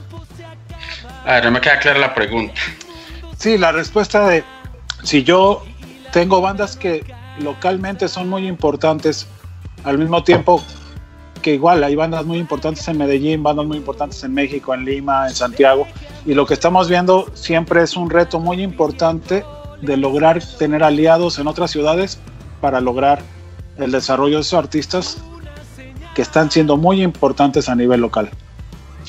Tú que eres pues, un promotor bien importante de Medellín, ¿cuáles son las, las cosas que dirías? Hay que hacer esto para que eso que pasa en, en Ciudad de México y en Lima y en Santiago suceda en Medellín. Pues yo creo que algo muy importante y es construir relaciones, pero sobre todo construir relaciones humanas. O sea, yo creo que eso es fundamental. Vos y yo estamos conversando acá porque alguna vez en un bus de Rock al Parque, no sé en qué año, hace, ya va a ser casi 15 años, estábamos sentados y, y, nos hemos encontrado en diferentes festivales, en diferentes lugares, hemos conversado. Yo creo que eso es muy importante, Sal, que se haga un ejercicio como más allá de la mercadotecnia, más allá de la industria, entendiendo que eso tiene una lógica, que es una lógica válida, que es una lógica importante también, pero conectar en realidad con, con las personas que pueden contribuir a crear puentes. Lo que uno, lo que todos nosotros hacemos es servir de puentes para que la gente cruce puentes, para pasar de aquí a allí. Si nosotros logramos ser un puente sólido, construir ese puente estable donde una banda pueda pasar tranquilamente que pueda caminar, que se, sienta segura ahí, vamos a ganar. Y eso pasa cuando uno puede construir relaciones con el otro, relaciones de confianza, de confianza con lo que significa esa palabra. Entonces, eso suena muy, muy etéreo, pero es que yo creo que si no es así, es muy complejo. Si uno no logra construir una relación con el otro, no logra, no logra confiar en el otro, es imposible en el tiempo generar un proceso, una dinámica que transite, que se alargue y que no sea inmediatista. No, yo, te entiendo perfectamente. Eh, eh, y creo que llegamos a un punto. Eh, sí, claro, que, que, tiene que ver con Santi, ¿no, mi Henry? Que es una recomendación que él nos trae justo para hacer tender esos puentes de la música que está sucediendo en Medellín hacia afuera de Medellín. Pues es que ya estamos llegando a la parte final y pues amigo Santi, ¿qué nos recomiendas esta noche? Pues hay, hay varias bandas. Mmm, eh, Sal me dijo que le mandara una lista. Les, voy a recomendar la banda Sal, que es una banda que, que, que, es de la ciudad, se llama Árboles Vertebrados. Van a sacar un que se llama El universo entero se derrumbó sobre nosotros. Han sacado cuatro álbumes, cuatro EPs. Es una banda llena de literatura, llena de poesía, que conversa con lo audiovisual. Una banda irreverente, con un sonido muy revival en, en este momento. Es una banda muy cercana al shoegaze también.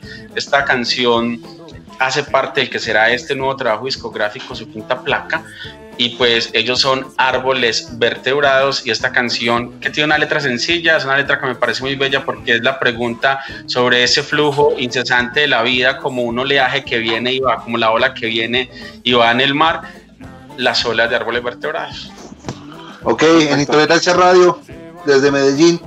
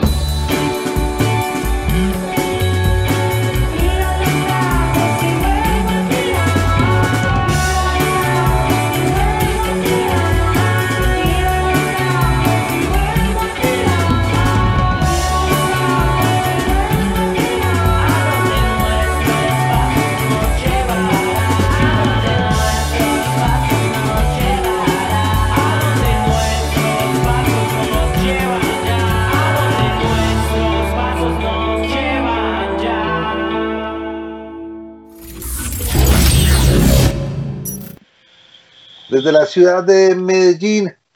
Árboles vertebrados, las olas.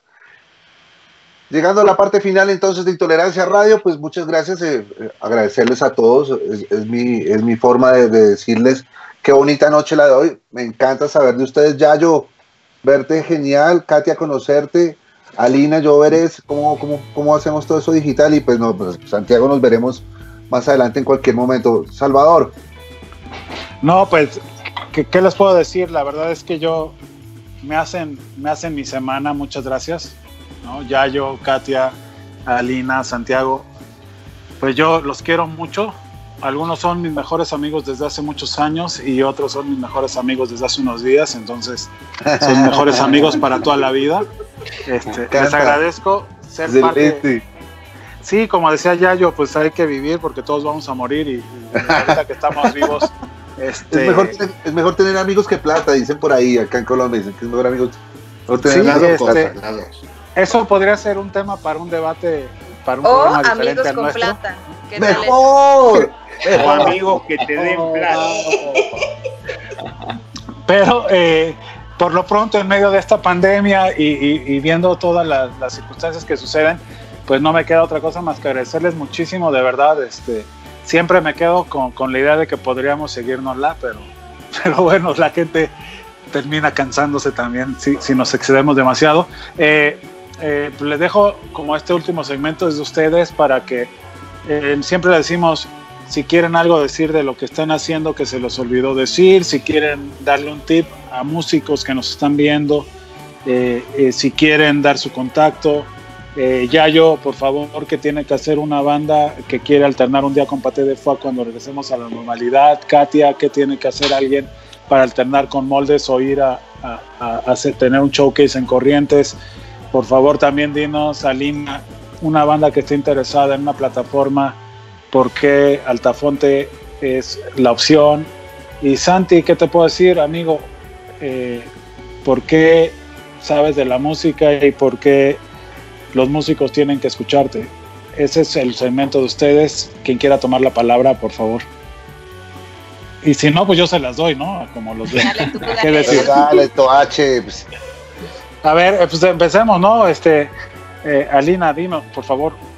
Eh, yo más que dar como, ah, ¿por qué Altafontes? Yo solo les voy a decir que obviamente Altafontes somos bien buena onda, somos apasionados por la música y que damos, hacemos todo lo que podemos hacer y hasta un poquito más, pero como, como persona y como alguien que ha estado también del otro lado del escritorio, en el lado del escenario, no en la música, sino en la danza, tener al partner con el que tú te sientes bien y con el que tú confías y tienes esa honestidad, es ahí.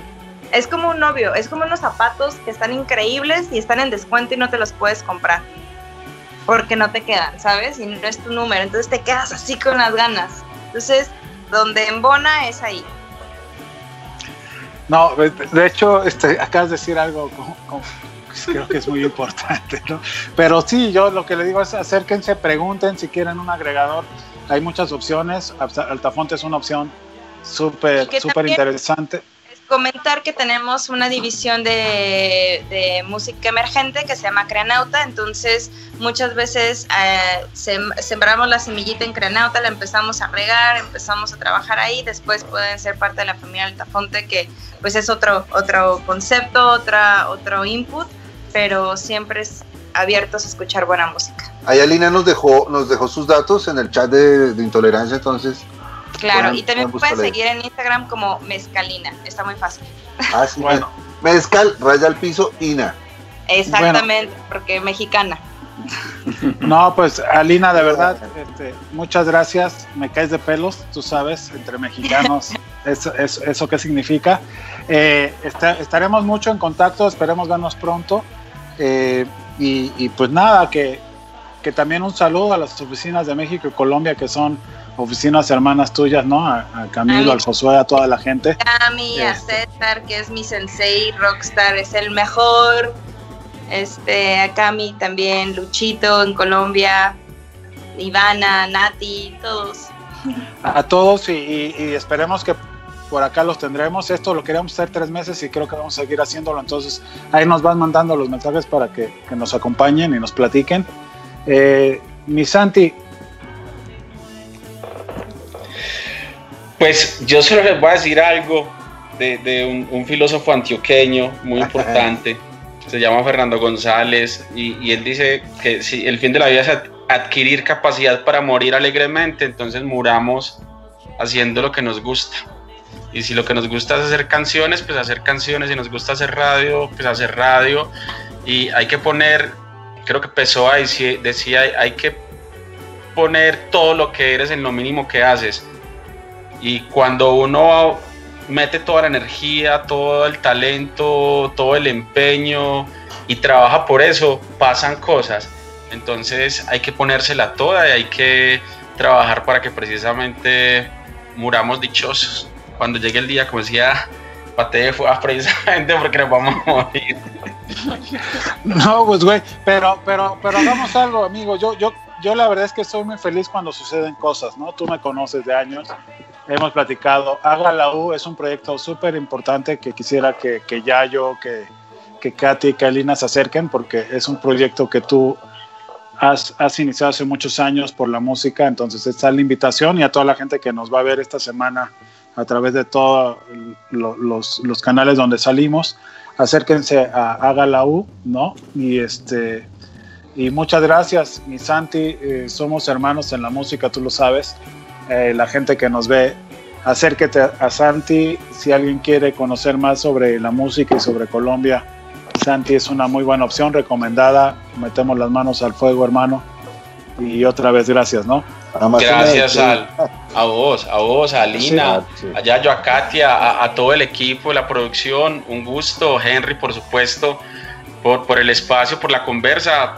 Todos los días estamos aprendiendo, nada está inventado. Uno todos los días aprende y, y, y es un placer escuchar tantas experiencias y, y enriquecerse. Entonces, un abrazote y, y a todos visiten agalau.net. Estamos celebrando 20 años. Radiónica también en su casa para que estén conectados y los invito para que visiten el Centro de Documentación Musical del Jordán, donde estamos haciendo un ejercicio muy importante para construir la memoria de la música. Eso es clave. Eh, o sea, documentar los procesos, las memorias orales de los que han hecho las canciones, quienes las han escrito, cómo las canciones han representado nuestro tiempo, cómo las carátulas representan también la transformación arquitectónica de nuestra ciudad. Bueno, tanta información que hay en, en, la música en diferentes formatos es fundamental. Los invito para que pasen por ahí. Si es que en vez de una leí tres invitaciones, tres invitaciones al CIE, pues no quería hablar, pero. Oye, no, no, es, es, que eso tenías que haber empezado con eso, güey. Pero, pero ya que estamos hacia el final, una cosa que sí está bien importante, ¿en dónde te podemos contactar para mandarte los nuevos sencillos de Moldes y de Pate de Foie? santiago arroba agalau.net o Santiago Arango Naranjo en Facebook de una. Acá está en el chat, acá está en el chat. Sí, ahí está en el chat. Bueno, ahí está, entonces ya, ya lo saben. Eh, Katia, muchísimas gracias, de verdad. Nos hemos encontrado muchas veces. Yo he conocido eh, a esa Lima hermosa gracias a todos los esfuerzos que ustedes hacen, ¿no? Esto te hago público un agradecimiento. Eh, pues a, va a haber muchos más momentos. El, el, el, mundo no se acaba y si no, y si no, en cuerpo, en alma estamos, ¿no? Entonces, este, pues bueno, te dejo estos, estos momentos de despedida del programa para, para que puedas decirnos eh, qué con corrientes, con, con moldes y cuál es tu, pues tu, tu comentario de despedida, ¿no? Eh, bueno, con corriente eh, intentamos que la mayor cantidad de personas puedan unirse a, este mercado musical que hemos abierto a fines de agosto en Perú, pero que tiene una plataforma eh, virtual y que va a seguir conectada durante todo un año, desde, desde, desde que abrimos el mercado hasta agosto del 2021 más o menos. Y la idea es que ingresemos a esta plataforma y podamos establecer conexiones, ¿no? No solamente a nivel eh, local.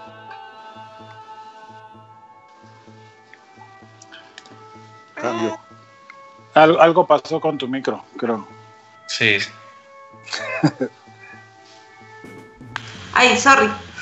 Ay, ya, ya regresaste. Lo no siento, lo siento, lo siento. No, no te Lo preocupes. siento, lo siento.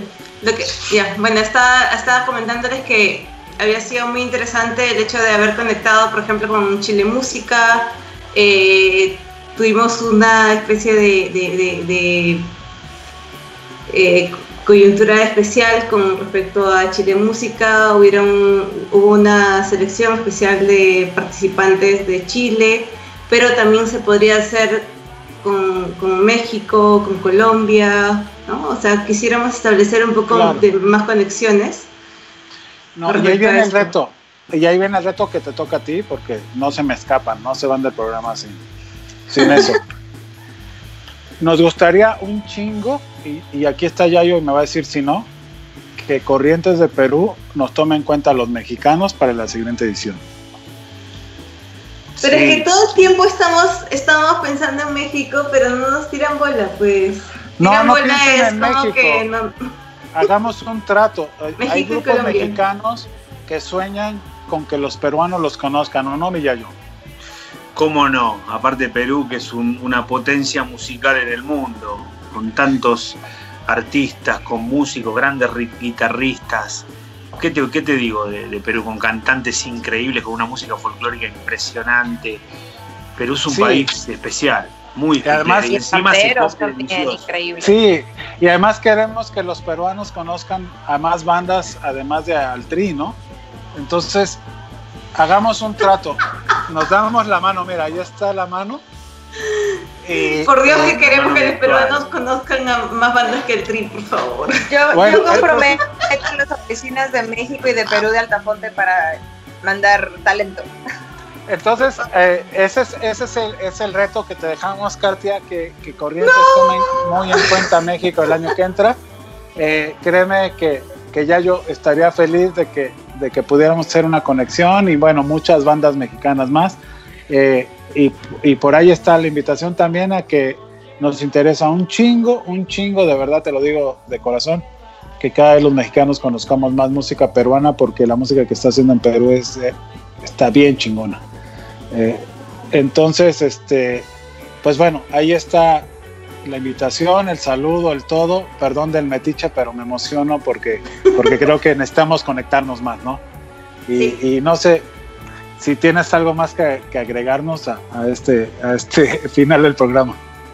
Nada, que amamos México y amamos Colombia, porque son, en, en- en realidad son como que países que entienden y adoran los nichos musicales, creo. De repente estoy generalizando demasiado, pero ¿Está me bien? parece que, que sí, que es como la experiencia en todo caso que yo tengo, que siento que es súper importante eso y hay cosas que tenemos que aprender de otros países, ¿no? Como, como eso, el, el hecho de, de- de valorar y de tener en cuenta los nichos musicales, ¿no? Entonces, nada.